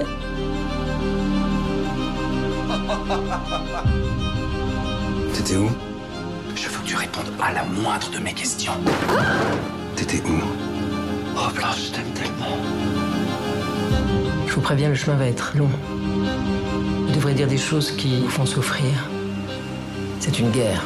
L'amour et les forêts est donc un drame romance thriller réalisé par Valérie Donzelli, euh, dont notamment nous avons les deux acteurs principaux, à savoir Virginie Efira et Melville Poupeau. Le synopsis, quand Blanche croise le chemin de Grégoire, elle pense rencontrer celui qu'elle recherche. Les liens qui les unissent se tissent rapidement et leur histoire se construit dans l'emportement. Le couple déménage, Blanche s'éloigne de sa famille et de sa sœur jumelle, s'ouvre à une nouvelle vie, mais fil après fil, il se retrouve sous l'emprise d'un homme possessif et dangereux. Théa, tu as pu voir cette œuvre, qu'en as-tu pensé? Qu'est-ce que tu peux nous dire un peu sur ce film L'amour et les forêts? Alors, petit euh, avis très très très rapide. C'est un film d'intérêt public, allez le voir. Merci beaucoup. Ensuite, alors, j'étais pas du tout familière du cinéma de Valérie Donzelli. Je sais qu'elle a une très grande carrière d'actrice, de scénariste, etc. Mais euh, j'avais jamais regardé sa filmographie et du coup, depuis, j'ai checké et honnêtement, il a l'air d'avoir des choses extrêmement importantes et intéressantes. Et dans ce film, alors, je sais pas si vous avez regardé les, bandes annonces, mais on nous le vendait un peu comme étant une sorte de, de thriller, euh, psycho, enfin, quelque chose de très euh, blockbuster américain, très froid, très distant, très. euh, ouais, impersonnel. Et en fait, c'est pas du tout le cas. C'est un film très intimiste sur ce qu'est l'emprise au sein d'un couple. Et c'est vraiment filmé d'une façon à ne pas romantiser les violences qu'on peut infliger ou recevoir au sein d'un couple, parce que là c'est vraiment ce contexte-là particulier. Et donc ça rend le tout très euh, naturel. C'est vraiment un film très naturel, à part euh, quelques séquences qui sont un petit peu, euh, je vais pas dire romancées, mais un peu plus, plus fantasmagoriques, on va dire. Le reste, c'est vraiment euh, ils sont là, ils sont posés, euh, caméra très proche des gens, c'est pas du tout un thriller, il n'y a, pas de- y a pas de basculement non plus, il n'y a pas un côté climatique, euh, enfin, c'est vraiment pas le but. Le but de ce film, c'est de raconter une histoire du point de vue le plus humain possible. Et d'ailleurs, bon, c'est pas un grand spoil, mais en fait, la narration, elle se fait par flashback. Et ça, c'est déjà aussi, je trouve, une façon d'éloigner en tout cas de mettre à distance l'horreur qu'a subi le personnage principal au sein de son couple, parce que comme ça, ça nous dit dès le début, ok, elle est vivante, elle est en train de témoigner. Et je trouve que c'est un très bon message à faire passer. N'oubliez pas de vous faire entendre et de parler de ces choses-là, parce que vous pouvez vous faire aider. Et donc, je trouve que le film, il est pas du tout dans la, violence porn, il est pas... euh, D'ailleurs, son, mari, c'est une emprise psychologique qu'il a sur elle. C'est pas du tout, euh, il la bat pas, il y a pas ça, quoi. Y a, bien sûr, il y a des excès de violence, mais au moins ça nous montre que la violence, c'est pas juste de la violence physique, ce qui est souvent aussi un peu oublié, et surtout au sein d'un couple. Donc pour ça, je trouve que c'est un très bon message à faire passer, surtout que le fait d'avoir pris une femme blanche, euh, de classe moyenne, qui a pas forcément de gros soucis dans la vie, qui est prof, pour moi, c'est une bonne façon de simplifier, on va dire, le problème. Dans le sens où ça peut arriver à n'importe qui. Tu, tu sais pas, peut-être que ta collègue elle est en train de vivre ça, ta pote elle est en train de vivre ça, t'en sais rien, mais ça peut arriver à n'importe qui. Il n'y a pas forcément de déterminisme au-delà de ça. Tu rencontres juste à une fête la mauvaise personne. Une personne qui va ruiner ta vie. Et qui en plus a réussi à te faire des gamins, ce qui va encore ruiner la vie des gamins. Et donc le tour de force, je trouve, de ce film, c'est vraiment d'humaniser un maximum les personnages. Donc c'est des gens, mais tu pourrais les croiser dans la rue, tu, tu les connais, c'est tes voisins, c'est, je sais pas, c'est des membres de ta famille, enfin c'est... C'est vraiment un film extrêmement naturaliste dans sa façon de traiter les choses. Et puis je trouve que c'est aussi très euh, marrant d'avoir mis euh, Melville Poupeau comme, euh, comme gros taré de pervers narcissique, parce que Melville Poupeau il est incroyable. Ce gars c'était c'est Laurence Anyways, enfin tu, tu sens que ça, ça- il, est, il est juste beaucoup trop gentil. Et donc ça c'était aussi très appréciable de le voir tout d'un coup jouer ce monstre qui en plus à un moment On s'y attendait pas, quoi, de le voir dans ce rôle-là. Ouais, c'est ça. Et puis, euh, de ce que j'ai compris dans les interviews qu'ils ont, qu'ils ont données, euh, ils ont d'abord tourné euh, les parties vers la fin, donc où tu ressens le plus l'emprise de, de- du mari, pour ensuite revenir au début. Parce qu'en fait, le début, c'est un peu les parapluies de Cherbourg. hein. C'est vraiment euh, tout est beau, comédie romantique, euh, la musique, euh, tout va bien. Et tout d'un coup, encore que, graduellement, tu vois la situation se détériorer. Et du coup, ils ont, dû le jouer à l'envers, ce que je trouve intéressant, parce qu'en termes de construction de personnage, tu te dis, ah mais c'était toujours là en fait. ça pue, dès le début, ça pue. Et moi, je savais à peu près de quoi ça parlait. Du coup, dès le début, genre, je scrutais le personnage de Méville Poupon en me disant, hmm, Quand c'est le moment de bascule. ça c'est ça c'est suspect, ça c'est bizarre, ou ça c'est red flag mais instant ma grande. Donc du coup, en fait, au début, il y avait quand même des petits indices qui, dit, qui montraient que, ok, le gars, il est pas net. Mais euh, du coup, on voit quand même que graduellement, comme dans une relation avec un pervers narcissique qui se passe, on va dire, la plupart du temps, c'est que au début, c'est tellement bien, au Mhm. début, c'est tellement rose, et puis après, on se retrouve à faire... euh, euh, à rentrer à 9h parce que euh, il fait une crise de jalousie ou des trucs comme ça. Ah, c'est exactement ça. D'accord. Oui, oui, oui. Puis c'est pour ça que je dis que les bandes annonces, et euh, pas que les bandes annonces, l'affiche du film gère pas du tout le ton du film, parce que c'est pas du tout T'as l'impression que c'est vraiment un truc genre drame, thriller. En plus, il regarde, elle regarde Ouais, dans ouais, une direction, lui il la tient un peu comme ça. T'as l'impression que c'est un truc vraiment sombre, tu sais. Mais pas du tout. Alors c'est pas gay, mais c'est pas traité comme étant un thriller, pas du tout. C'est plutôt un film qui dit, ok, il s'est passé ça, maintenant qu'est-ce qu'on en fait? Est-ce que c'est plutôt un drame du coup? Est-ce que c'est Ah vraiment oui, fondamentalement un drame?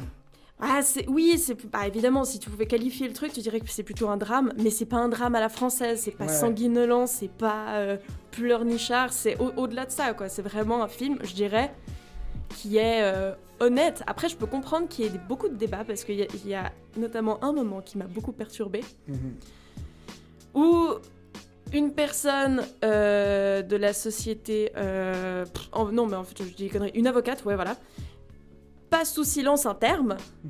Et c'est étonnant parce que ce serait plutôt le premier terme qui te vient à l'esprit quand tu parles de ces situations d'emprise, parce que c'est en général quelque chose qui peut arriver. Et elle ne le dit pas. Et je me demandais euh, ce que les gens en pensaient. Genre, s'il faut. Enfin, je sais pas si je vais le dire du coup. Est-ce que c'est un spoil ou est-ce que. Mais c'est même pas. Franchement, je trouve pas que ce soit spécifiquement un spoil parce que de toute façon. Bref, à un moment, effectivement, elle se fait violer par son mari. Mhm. Mais c'est pas. De nouveau, c'est pas une scène de viol, genre, je sais pas. euh, ultra euh, chorégraphiée, il la traîne pas euh, par les cheveux, enfin il Ouais, pas. ouais, ouais. C'est vraiment pas du torture porn. Enfin, Voilà. c'est pas du, du Enfin, ouais. Exact. C'est vraiment juste. euh, Là, tu sens qu'elle a pas dit oui, mais qu'il l'oblige quand même. Mhm. Mais c'est. Et tu sens le- le- la douleur sans, sans que ce soit over dramatique. Mhm. Et il y a justement le moment où elle raconte cette- ce, ce moment-là à son avocate, et ben elle lui dit Mais ça, euh, il y a un terme pour, euh, pour qualifier cet acte. Et Mhm. Elle dit pas le viol, il passe sous silence le viol. D'accord. Dans tout le film, le, le terme n'est pas utilisé du coup Voilà, exactement. En C'est ça qui fait débat. Ouais. Parce qu'à mon avis, il y a des gens qui vont. que ça va toucher, par exemple, alors je vais dire euh, la classe moyenne euh, euh, blanche, un peu euh, puritaine et autres, qui est quand même concernée par ce genre de film et qui pense quand même qu'il faut aller le voir. Mhm. Je pense qu'ils vont pas comprendre que le fait de pas dire viol, c'est une façon de le revendiquer. Ils Mhm. vont se dire ah mais peut-être c'est de la pudeur et puis finalement c'est mieux de pas le dire, ça doit rester chez euh, ça- c'est dans l'intimité de la personne, j'en sais rien, mais peut-être que ça, ça fait partie des arguments pour défendre l'absence du terme de viol. Mhm. Et d'un autre côté, je peux bien comprendre qu'il y a des gens qui disent Bah non, fais chier. Il fallait le dire. Il faut le dire parce que il faut que les gens n'aient aucune, euh, aucun doute là-dessus. Si ton mari euh, te- te- t'oblige à avoir des rapports, enfin ton mari, ta femme, bref, là, au sein d'un couple, Le partenaire ou la voilà, partenaire. merci, t'oblige à avoir des relations sexuelles sans ton consentement, ça s'appelle un viol. C'est pas du devoir conjugal, c'est un viol. Et du coup, je peux comprendre aussi que ce soit déroutant de pas avoir ce terme qui pourtant plane sur tout le film parce que l'emprise, j'ai dit qu'elle n'était pas euh, physique, elle est vraiment psychologique, mais euh, ça l'empêche pas d'avoir des coups de sang et puis euh, de se montrer euh, menaçant physiquement jusqu'à ce- effectivement bah, qu'il la viole et d'autres trucs après. Mais de nouveau, c'est pas un film. Ah, je sais pas comment dire ça. C'est- un film assez didactique, quoi. On t'explique comment ça peut se passer dans les meilleurs des cas en plus. Parce que elle, elle a de la chance d'avoir des ressources, d'avoir de la thune, d'avoir une sœur, etc. Elle arrive à s'en sortir. Mais il faut aussi s'imaginer qu'il y a des gens qui n'arrivent pas à sortir de ces situations. Donc c'est pour ça que je- trouve que c'est un bon film à montrer au plus grand nombre pour euh, désacraliser un peu tout ça. Et surtout pour euh, réexpliquer à des gens, euh, c'est pas parce que c'est au sein d'un couple que c'est euh, que, que c'est permis, quoi. Après, si le mot viol n'est pas dit dans le film, après c'est une hypothèse, je sais pas ce que t'en penses Théa. Ouais, vas-y. Mais c'est aussi peut-être pour une cause de classement du film, tout simplement. Ah. Peut-être pour, euh, je sais pas. Dans quel sens, classement? Classement, on va dire, tu sais, Peggy 12. ou Non, je ça, sais ça pas, changé, je hein. sais pas quel Peggy il est le, le film. Il y en a pas. Il y en a pas. Public, probablement. Ouais. Grand- ok, mais c'est peut-être pour ça. Parce que des fois aussi, il y a certaines productions qui évitent de dire euh, certains mots justement pour. Euh, Bah en vrai, c'est Après, pas. je l'ai pas vu. Alors c'est pas con, mais quand tu vois tout le film, euh, tout est fait exprès. Tout le début, c'est vraiment comédie romantique. Ils arrêtent pas de danser, de chanter. Ils arrêtent pas de se dire à quel point ils s'aiment, blabla. Ça, ça dégouline des bons sentiments. Donc, c'est vraiment un film qui assume tout ce qu'il fait. Mhm. Donc, si elle a décidé de passer sous silence le mot viol, c'est qu'elle pensait qu'il fallait le faire. Mais surtout que la réalisatrice qui a écrit du coup le film et qui euh, a réalisé le film, c'est aussi une réalisatrice et une actrice et une scénariste qui est quand même assez politisée et Ah assez ouais, consciente totalement. de ce qu'elle fait. Donc si à un moment donné du film, elle a dit on ne va pas écrire le mot viol, c'est qu'il y a peut-être un intérêt de Voilà. justement de le faire ça. Et d'où le fait que le débat autour de l'utilisation du mot viol, etc., il peut exister. Euh, non pas dans un domaine de dire ah ce film est sexiste parce qu'il ne parle pas du viol, ce que t'as pas fait, hein, mais ce Non, que je veux dire parce que j'ai entendu deux ou trois critiques qui disaient ah c'est un film faussement engagé, enfin ce genre de truc. Encore une fois je l'ai pas vu donc je peux pas vraiment donner mon avis, mais Je pense qu'en voyant l'autrice ou l'auteur euh, qui est là derrière Ouais. ce film, on peut pas dire que c'est un film non engagé, surtout au vu de la Ah non, thématique. sûr. Le film a l'air, en tout cas, de, cet engagement, et que donc l'utilisation de ne pas utiliser le mot viol à un instant précis, dans une scène précise et dans un contexte précis, c'est que probablement il doit y avoir une envie, une vocation d'envoyer un message qui, comme tu l'as dit, peut-être ça peut être le truc de la peur de oser dire ce mot, et c'est comme si un mot qu'en fait on, a tellement peur de, de cet acte, on a tellement peur de ce mot, que presque on le repousse, alors qu'en réalité il faudrait se battre euh, pour justement oser le dire. Euh, Mais ça se débat, encore une fois, et je ne sais pas comment ça a été posé dans le film. Mais est-ce que du coup, tu penses, Théa, toi qui as vu le film, que ce serait justement une, euh, une démarche pour euh, dénoncer que le, le tabou euh, du viol? Est-ce que le fait de ne pas dire, est-ce que ce serait une dénonciation du tabou, de ce tabou-là? Bah, je pense. Parce que ouais. c'est tabou encore à l'heure Ah actuelle. oui, hein. totalement. Bah, je pense, mais je pense que ça dépend aussi beaucoup du public qui était visé parce que. Bon, alors malheureusement, j'étais dans une salle absolument vide. mais... dur. Ouais, mais euh, les, les, les, les gens qui attendaient dans la file pour ensuite aller le voir quand je suis sortie, c'était surtout des femmes de, je sais pas, 50, 60 ans. Donc, elles, elles ont vécu ce tabou-là. Et peut-être qu'elles se, repré- enfin, qu'elles se, qu'elles se voient mieux représentées par un film comme ça, qui, euh, qui balance pas justement une dose de militantisme féministe très du 21e siècle, parce que notre. euh, Enfin, faut quand même le dire, notre génération, c'est l'une des plus.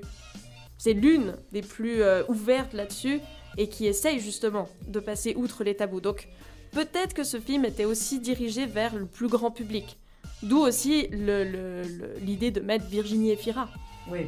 C'est clair parce que alors est-ce que ce serait du coup euh, un public euh, donc une, une target du public large mais quand même particulièrement pour un public euh, on va dire euh, féminin et euh, du coup on va dire l'âge de nos mamans donc c'est-à-dire Ouais. 40 50 ans 60 ans À part ça, le, le film, il est. serait je sais pas c'est une Non, mais à question part que ça, je le, pose. le film, il a l'air être construit pour être un film un peu classique de film d'auteur français, à savoir on va toucher les gens de 40, 50 ans, Ah oui, ou oui, alors oui. les cinéphiles. Et en fait, Ah, euh, on va toucher la, la classe parisienne. Quand tu, tu- bah, dans, dans- dans une vision française, hein, vu que c'est un film français, euh, l'idée c'est d'aller toucher les, les intellectuels ou la classe moyenne, Ouais, euh, ouais. intellectuelle parisienne et française, quoi. Donc en fait. Je sais pas si ça veut vraiment aller toucher les femmes ou les hommes, etc. Mais par contre, ça veut aller toucher des gens qui veulent voir un film d'auteur. Et du coup, évidemment, déjà, ça pose un frein très clair euh, que tout le monde va pouvoir le voir. À mon avis, malheureusement, Bah. je pense pas qu'il va faire non plus énormément d'entrées. Je pense Virginie Efira, ça aide à faire des entrées parce que Virginie Efira augmente le nombre d'entrées, ça c'est très clair. Mais par contre, euh, je pense que ça va pas. Il faut pas croire que c'est un film qui va réussir à toucher toute la population française et va vraiment changer Non, les mœurs. ouais, à ce non. niveau-là. Ça va rester un film d'auteur d'une réalisatrice qui à mon avis est très intéressante, mais ça va rester un film d'auteur assez niche qui va pas forcément faire énormément d'entrées, voire peut-être qu'il va être un film à perte. On sait pas. Je, je, Mais- je- mais d'où le c'est pas market. sorti. C'est pas sorti il y a si longtemps que ça, hein, donc en vrai c'est Ouais. possible que. Mais d'où le, d'où le market qui essaie de faire passer ça pour un gros thriller euh, très à l'américaine. Ouais, quoi. c'est ça. Parce que les Américains, ils sont très forts pour faire ce genre de. Ils adorent faire des investigations, des, euh, des gros trucs. Genre, euh, il y avait eu tout le- toute l'affaire avec les, les journalistes, il y avait She Said et tout qui, euh, qui est passé Ouais. récemment. C'est toujours des films dans, le même, dans la même mouvance. Mais eux, ils te font un thriller ultra lourdingue. Mm. Puis là, c'est juste un film qui te montre la réalité, quoi. C'est clair, c'est clair. Et en plus de ça, bon, après, dans ces trucs-là, on a déjà eu plein de fois des moments où euh, t'as des films qui euh, vont faire un thriller, qui est, enfin, un- une bande-annonce qui est beaucoup plus dynamique. On- moi, je me rappelle le cas de Drive, qui est un cas Ah en fait ouais, basique, ouais. où en fait, quand tu regardes Drive, c'est pas un film d'action comme on l'entend, et pourtant, la bande-annonce, ça fait film d'action. Et là, on est un peu probablement dans, un peu dans ce même cas. Moi, j'ai que pu voir tout ce qui était communication, euh, on va dire, euh, publicitaire sur ça. Et c'est vrai que ça te donne vraiment en mode, ah, c'est un thriller, même un peu violent en fait. On a l'impression que c'est vraiment un truc violent, alors que ce que tu le décris, c'est vraiment pas le cas. Pas du tout ça, c'est le récit d'une femme. A posteriori. Donc, non, c'est pas du tout ça. Puis même, il y a même un moment qui est vraiment très fantasmagorique dans une forêt parce que. Ah oui, et puis d'ailleurs, c'est aussi une adaptation. Et euh, je pense qu'elle a fait un sacré travail de recherche pour affiner les personnages, simplifier le- le- les plots, pour donner vraiment l'histoire d'une femme lambda à qui il arrive quelque chose de merdique. Merci beaucoup Théa pour ton avis sur justement l'amour et les forêts, un film que du coup, bah, tu recommandes, j'imagine, si bien Ah bah clairement, s'il est encore au cinéma, foncez les gars, parce que Virginie Fira. Foncez absolument voir ce film comme Théa vous le recommande et on va enchaîner cette fois-ci avec non pas du cinéma français mais cette fois-ci du cinéma finlandais. On va vous parler de Sisu, de l'or et du sang.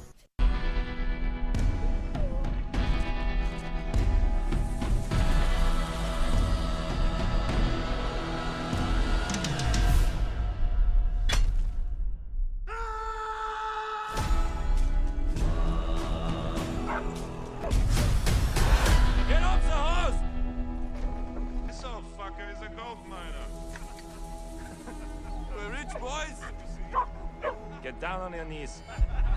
Fuck him up! we got gold!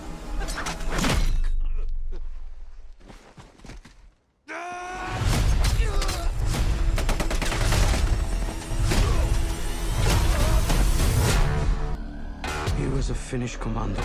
Lost his home and his family in the war. He became a one-man death squad. You'll see what happens when you take everything from him. Do you really believe that he's immortal?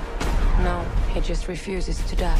Sisu de l'or et du sang est donc un film finlandais réalisé par Jalmari Elander, qui est un réalisateur qui du coup qui s'est pas mal amusé à faire beaucoup de films un peu d'action ou un truc un peu, euh, peu blockbuster. Notamment, il avait fait un film Père Noël, les Origins, que je n'ai pas vu mais que ça me donne envie de le voir depuis un bout de temps, je vous cache pas. Mais voilà, un petit film finlandais dans le rôle principal, Jorma Tomila, euh, il me semble acteur lui aussi finlandais, en tout cas si je me rappelle bien. Euh, en tout cas, c'est lui qui porte le grand rôle principal. Le synopsis en 1944, un soldat découvre de l'or dans les profondeurs sauvages de la Laponie. Lorsqu'il tente d'apporter son butin en ville, un escadron de soldats nazis dirigé par un officier SS brutal se met en travers de son chemin et une bataille pour l'or s'engage entre le mercenaire solitaire et les nazis. J'ai été pour l'instant, bah, du coup, le seul à voir ce film. Et déjà, pour poser un peu mon ressenti, euh, déjà, il faut savoir que j'ai découvert en fait le film à partir d'une bande-annonce que j'ai vue au cinéma. Et cette bande-annonce, qui est celle que vous pouvez voir si vous tapez euh, sur internet, euh, c'est une bande-annonce qui m'a beaucoup hypé. Parce que le film est vendu comme un film méga bourrin, comme un film où on détruit du nazi à paquet de mille, et euh, on sent que c'est vraiment un trip testostérone de violence, bourrin, bah, voilà, on sent que c'est de la violence, c'est du bourrin, c'est du gore. Euh, et justement le genre de film qui est un peu cathartique et qui est le but de dire bon on va te montrer euh, de, la, de la destruction pour te faire plaisir et pour qu'il y ait un peu cet effet cathartique. Et moi du coup en me disant qu'en plus c'était un petit film européen finlandais et qu'il y avait cette vocation là de le faire, bah pourquoi pas, ça m'intéressait. Et c'est vrai que je l'ai vu maintenant il y a plusieurs semaines en arrière, parce que je l'ai vu euh, en avant-première, donc bon, un petit coup de chance à ce niveau-là. Donc j'ai quand même pris pas mal de temps pour pouvoir voir un peu mon ressenti derrière le film et vu que je m'attendais à ce truc-là un peu bourrin, je vous cache pas que le résultat final, j'aurais été un peu déçu. Donc le film est un peu déceptif, mais pas autant que ça. Mais je vais un peu tout vous expliquer. En fait, déjà, le premier truc, c'est que par rapport à mes attentes, le film n'est pas vraiment si jouissif que ça. Et en fait, il n'y a pas autant de méga bourrinage comme la bande-annonce nous l'avait vendu. En fait, j'ai l'impression que tout ce qu'il y a dans la bande-annonce est tout ce que vous allez voir vraiment de bourrinage dans le film en réalité. Et donc du coup déjà, on sent que c'est un peu quelque chose d'autre qu'on va voir. Alors, c'est évidemment un film qui se veut aussi dans cette quinque-là. Mais je trouve qu'il se donne pas assez les moyens. Et je trouve que malheureusement, le film, en fait, c'est pas un film assez généreux, on va dire, sur ce genre de choses, malheureusement. Et du coup, il y a quelque chose qui manque. Il y a tout de suite quelque chose qui manque. C'est pas autant jouissif que ça, malgré quelques scènes assez épiques. Mais on a vraiment ce sentiment de manque de générosité et qui donne pas assez de choses à son spectateur. Et malheureusement, en plus de ça, et je pense que c'est un peu le gros défaut du film, c'est qu'il tombe malheureusement dans certains clichés de ce style de film, voire ils sont vraiment dans le nanar au niveau de l'histoire. Il y a vraiment des moments où on tombe dans le nanardesque, on tombe vraiment sur des trucs un peu cons. Genre, y a- moi, il y a une scène qui m'a fait tirer les cheveux, c'est un mec qui regarde en l'air, il voit un avion, il dit Bah, c'est un avion? Et il se pose la question de si c'est un avion. Mais évidemment que c'est un avion, tu le vois que c'est un avion. Pourquoi tu te poses la question?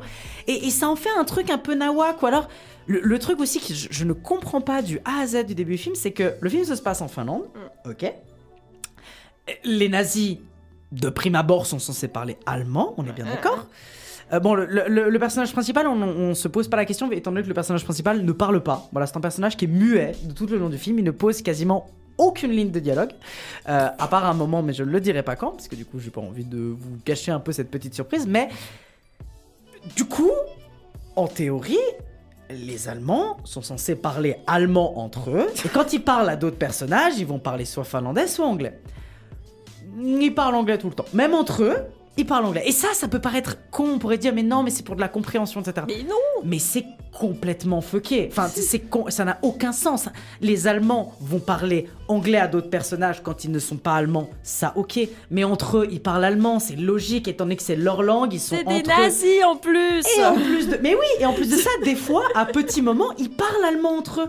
Donc je ne comprends pas pourquoi ils ne parlent pas tout le temps allemand, vu que c'est censé être plus logique. Alors évidemment, c'est pour des questions de, compréhension, et donc pour que ça soit en anglais, pour. Mais je trouve que c'est vraiment un truc euh, qui est fucké. Enfin, je veux dire, c'est vraiment le truc qui, du coup, manque de- de crédibilité. Et du coup, ça te déconnecte tout de suite de l'œuvre et tu te rends compte. Mais c'est pas la seule chose. hein. Il y a énormément de choses qui sont nawak, genre. euh, le- ou, ou des trucs complètement un peu bêtes qui est. euh, ah, euh, on a envoyé un soldat en reconnaissance, il s'est fait massacrer. Venez, on fait trois fois la même erreur. Jusqu'au moment où on se dit. Hmm, peut-être grand temps d'arrêter.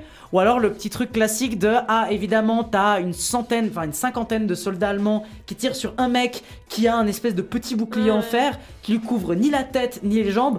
T'inquiète, c'est bon, ça le protège et il peut reculer sur 50 mètres. Enfin, il y y a plein de trucs comme ça qui sont des clichés, qui sont des éléments bêtes de Mm. films d'action qui malheureusement se retrouvent encore une fois là-dedans.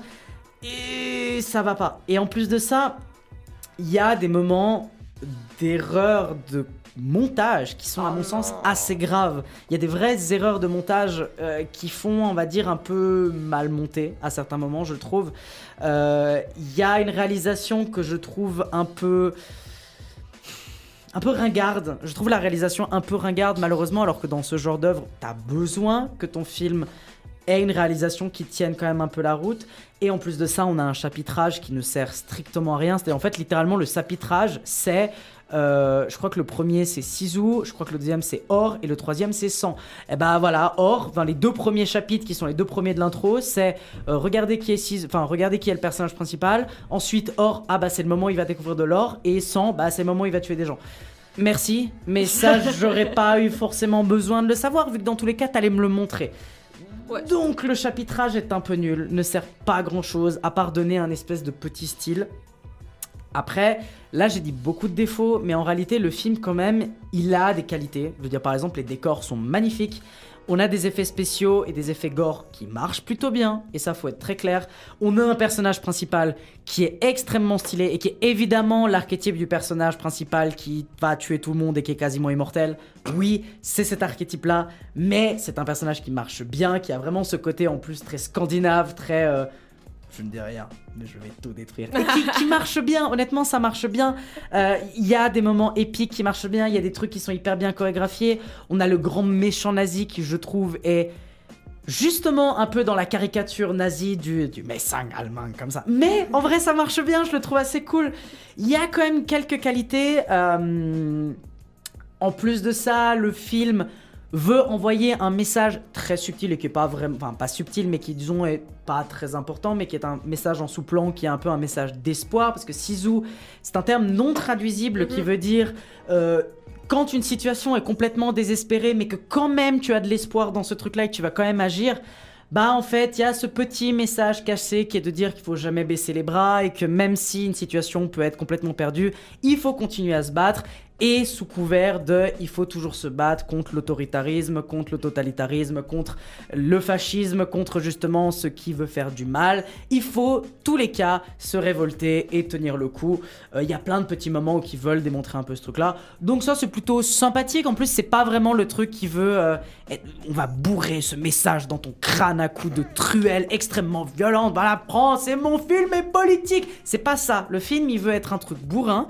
Il veut être un film euh, qui te fasse plaisir avec un léger fond qui est plutôt sympa. Je trouve que le côté bourrin, il est pas autant que ça. Il y a quand même des petites scènes qui font vraiment plaisir, mais en fait, c'est vraiment dans ces petites scènes-là où en fait on, on, ressent du plaisir et on se dit putain, mais si le film n'aurait été quasiment que ça, il aurait été beaucoup plus loin dans ce délire-là. Et peut-être aurait résolu ces quelques petits problèmes en termes de montage, en termes de réalisation, en termes de de, de- juste de pas avoir un, on va dire un scénario aussi nanardesque sur plusieurs moments. Je pense que le film aurait beaucoup mieux tenu la route. Je pense que le film aurait été mieux. Enfin bref, je pense qu'en fait dans l'ensemble, c'est pas un mauvais film, c'est pas un bon film. Je pense que c'est plutôt un film moyen euh, qui se mate assez facilement, qui est pas trop problématique. En plus, il est même pas très long. Il fait une heure et demie, même ouais, une heure et demie, Euh, pile une heure et demie. C'est un film qui est assez accessible dans l'ensemble. Évidemment, il y a des bons moments de violence, donc voilà. C'est un film d'action qui se tient la route. Personnellement, je suis pas méga fan. Je reste un peu détaché du truc. J'ai passé pas un mauvais moment devant. Mais en même temps, je voudrais vous dire que vu que c'est une proposition cinématographique européenne qui est pas encore assez présente, je trouve que c'est dommage. C'est cool qu'on ait au moins des propositions comme ça de ce genre de cinéma en Europe. En fait, moi j'ai presque envie de vous dire d'aller le soutenir d'un certain côté. Faites-vous votre avis, allez le voir au cinéma. Au pire des cas, vous allez vous arriver à la même situation que moi en me disant bon bah c'était pas incroyable, mais bon j'ai quand même passé, une heure et demie de mon temps, bon bah je l'ai donné, c'est pas si grave que ça et en vrai c'était pas horrible. Soit vous allez aimer et tant mieux pour vous, vous allez passer un bon moment, vous allez trouver ça cathartique et vous allez kiffer. Moi personnellement, ça m'a pas plus touché que ça, j'étais un peu déçu, faut pas le cacher, mais c'était pas un mauvais moment, j'ai quand même eu des moments où je me suis fait plaisir et en réalité, bah voilà, je pense que c'est un peu euh, mon avis dans l'ensemble. En tout cas, je peux que quand même vous conseiller d'aller voir le film parce que bah, une proposition comme ça dans le cinéma européen, ça manque un peu trop et je vous invite quand même à faire votre propre avis.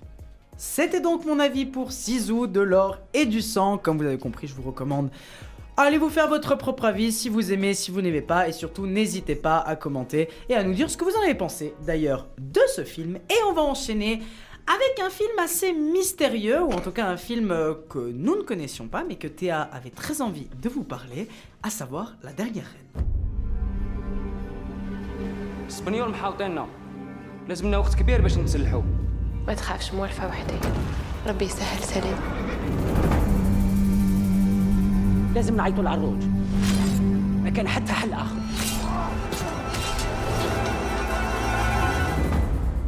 حررنا سليم. حضرك راني هنا. سليم.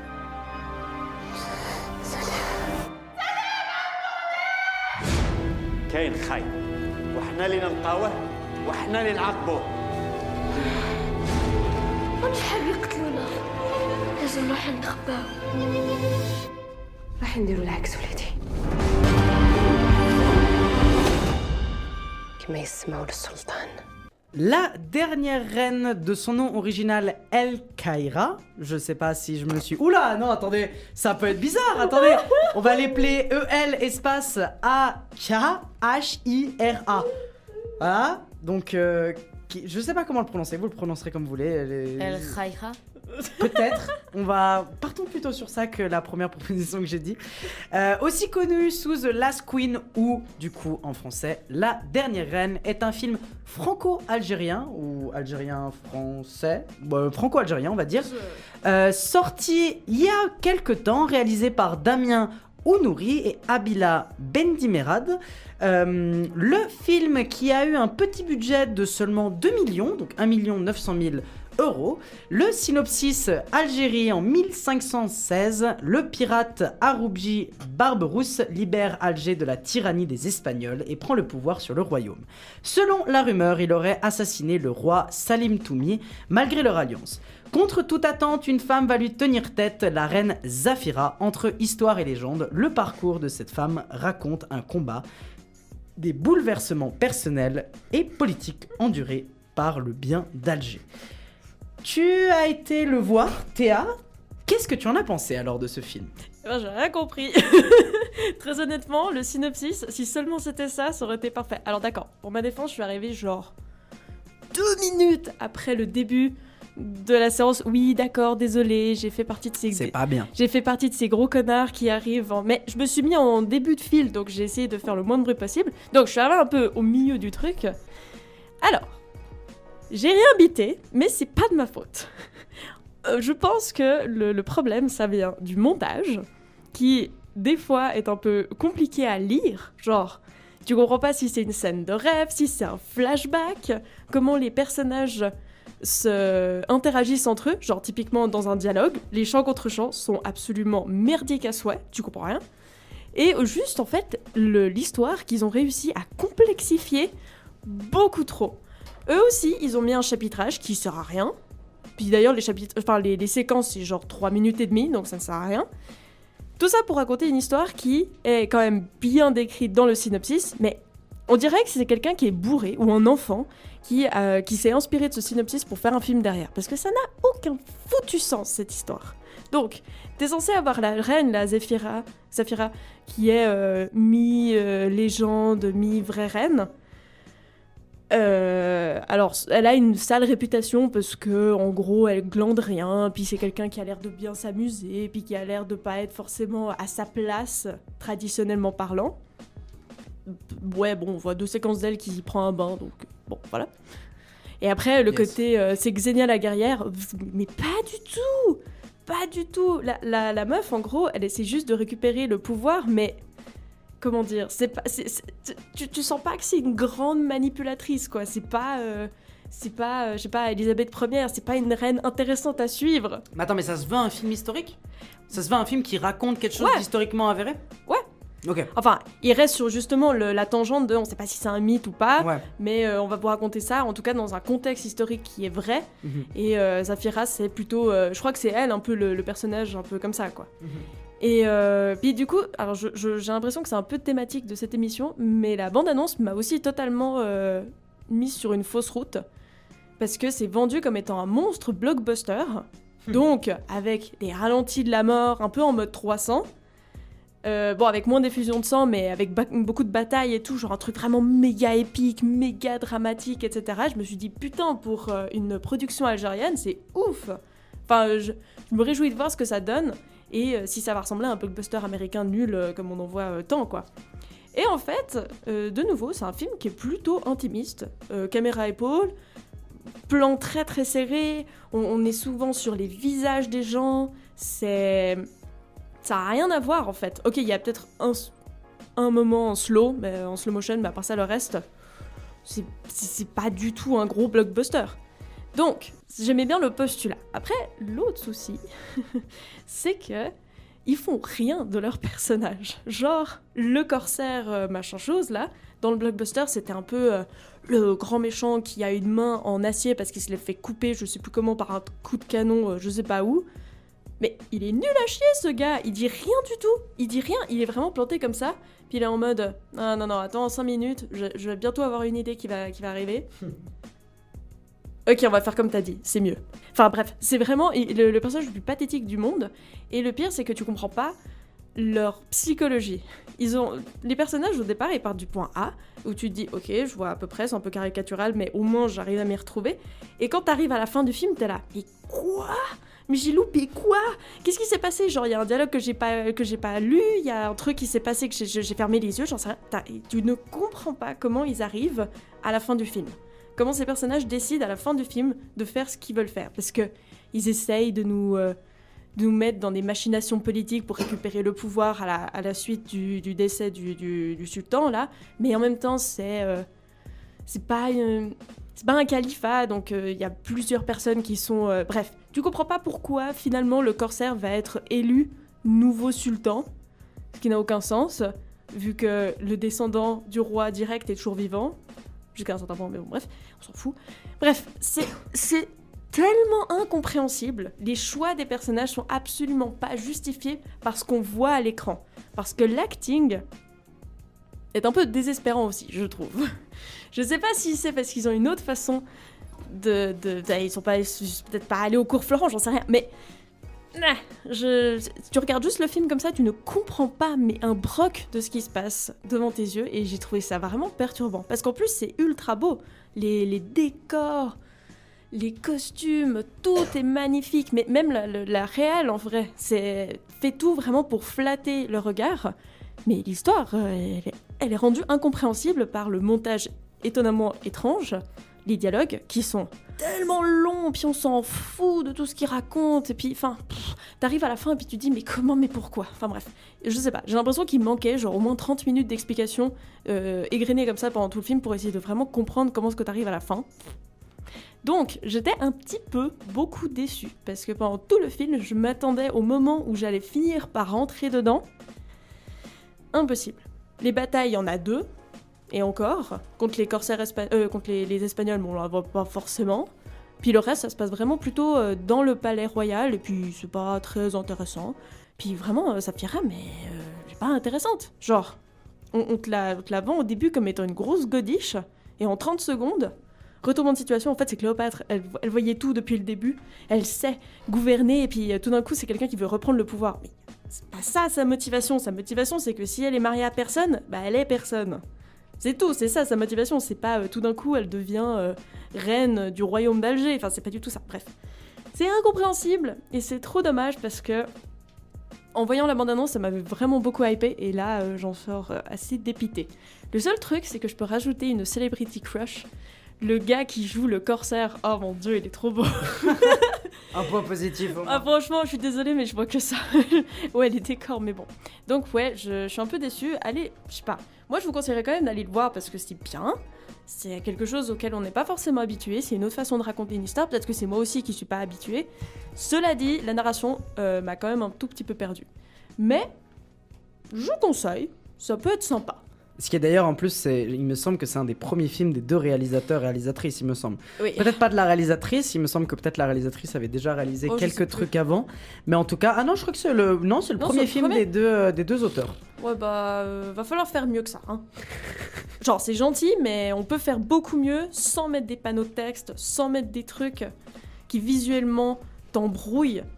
Film, ça se raconte pas de 2 milliards de façons différentes. Mais le budget, il est quand même très bas, hein, 2 millions, ce qui est quasiment rien du tout. Ouais, je sais, mais bon, euh, qu'est-ce que tu préfères? Faire un, un scénario concret? Non, mais est-ce que tu penses que pour 2 millions, le film est raté par rapport à 2 millions? Ce qui est rien. Est-ce que pour toi, pour un film Ah de 2 non, millions, pour- c'est entre guillemets raté ou tu dirais, Oh, c'est pas incroyable, mais bon, on pourrait dire que ça va? Bah, je dirais qu'ils auraient pu augmenter le, le salaire des scénaristes, puis diminuer peut-être très légèrement celui des costumiers, mais bon, à part ça, tout va bien.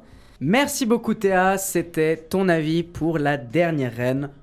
Nos recommandations quand même, malgré le fait que tu es un peu mitigé sur le film, tu recommandes peut-être que les gens se fassent un avis ou peut-être de voir des cinémas, enfin certains types de cinéma qu'on n'a pas, malheureusement pas l'habitude de voir. On arrive du coup à la fin de notre si belle émission. Ça nous a fait si plaisir de retrouver enfin le studio à peu près en ordre euh, pour pouvoir enfin refaire une émission classique autour de cette table. On vous remercie chaleureusement d'avoir écouté l'épisode jusqu'ici. Je vous invite comme d'habitude à nous suivre sur tous nos réseaux sociaux, à savoir Facebook et Instagram, pour avoir toutes les nouveautés, toute l'actualité et surtout pour participer au petit jeu concours qu'on organise régulièrement sur nos réseaux par rapport à l'émission Vidéo Club. Un très très grand merci à vous. Encore une fois, on se retrouve dans l'émission dans deux semaines pour justement le tout dernier épisode de la saison qui sera d'une part un- un petit récap de certains films d'actualité qu'on n'a pas encore eu le temps de voir, mais surtout une petite séance rattrapage des films de l'année, quelques films qu'on voulait quand même vous parler en bien ou en mal, en tout cas des films pour pouvoir un peu clore la saison en beauté, voilà. Je donne la parole directement euh, aux personnes qui sont présentes ici dans le studio pour un petit tour de parole de fin et pour des petites salutations. Je donne d'abord la parole à Théa. Bah, big up à Roberto et Flo, c'est tout ce que j'aurais à dire. C'est vrai qu'ils malheureusement n'ont pas, par- pas pu participer à part Flo avec sa petite capsule. On vous fait un très très grand bisou les gars. Eh bien, merci d'avoir choisi euh, Fréquence Banane et plus particulièrement Vidéo Club. Hmm, Vous allez écouter euh, ce podcast, je pense, mercredi, si tout se passe bien. Exactement, tous les mercredis. Et en Enfin, tout cas, et en tout cas, eh bien, je vous souhaite une bonne journée ou soirée. Eh bien, merci encore une fois à toutes et à tous d'avoir écouté cet épisode. N'hésitez pas à aller écouter les autres épisodes si vous n'avez pas encore pu les écouter. N'hésitez pas à nous laisser un petit commentaire, à parler autour de vous de l'émission. On a besoin de vous pour continuer cette belle aventure toutes et tous ensemble. Un très très grand merci encore une fois. En attendant le prochain épisode, foncez au cinéma, foncez voir des films et vive le cinéma Zoubi. Nom d'un chien, c'est fini, tout s'allume. À mercredi prochain. Thank you.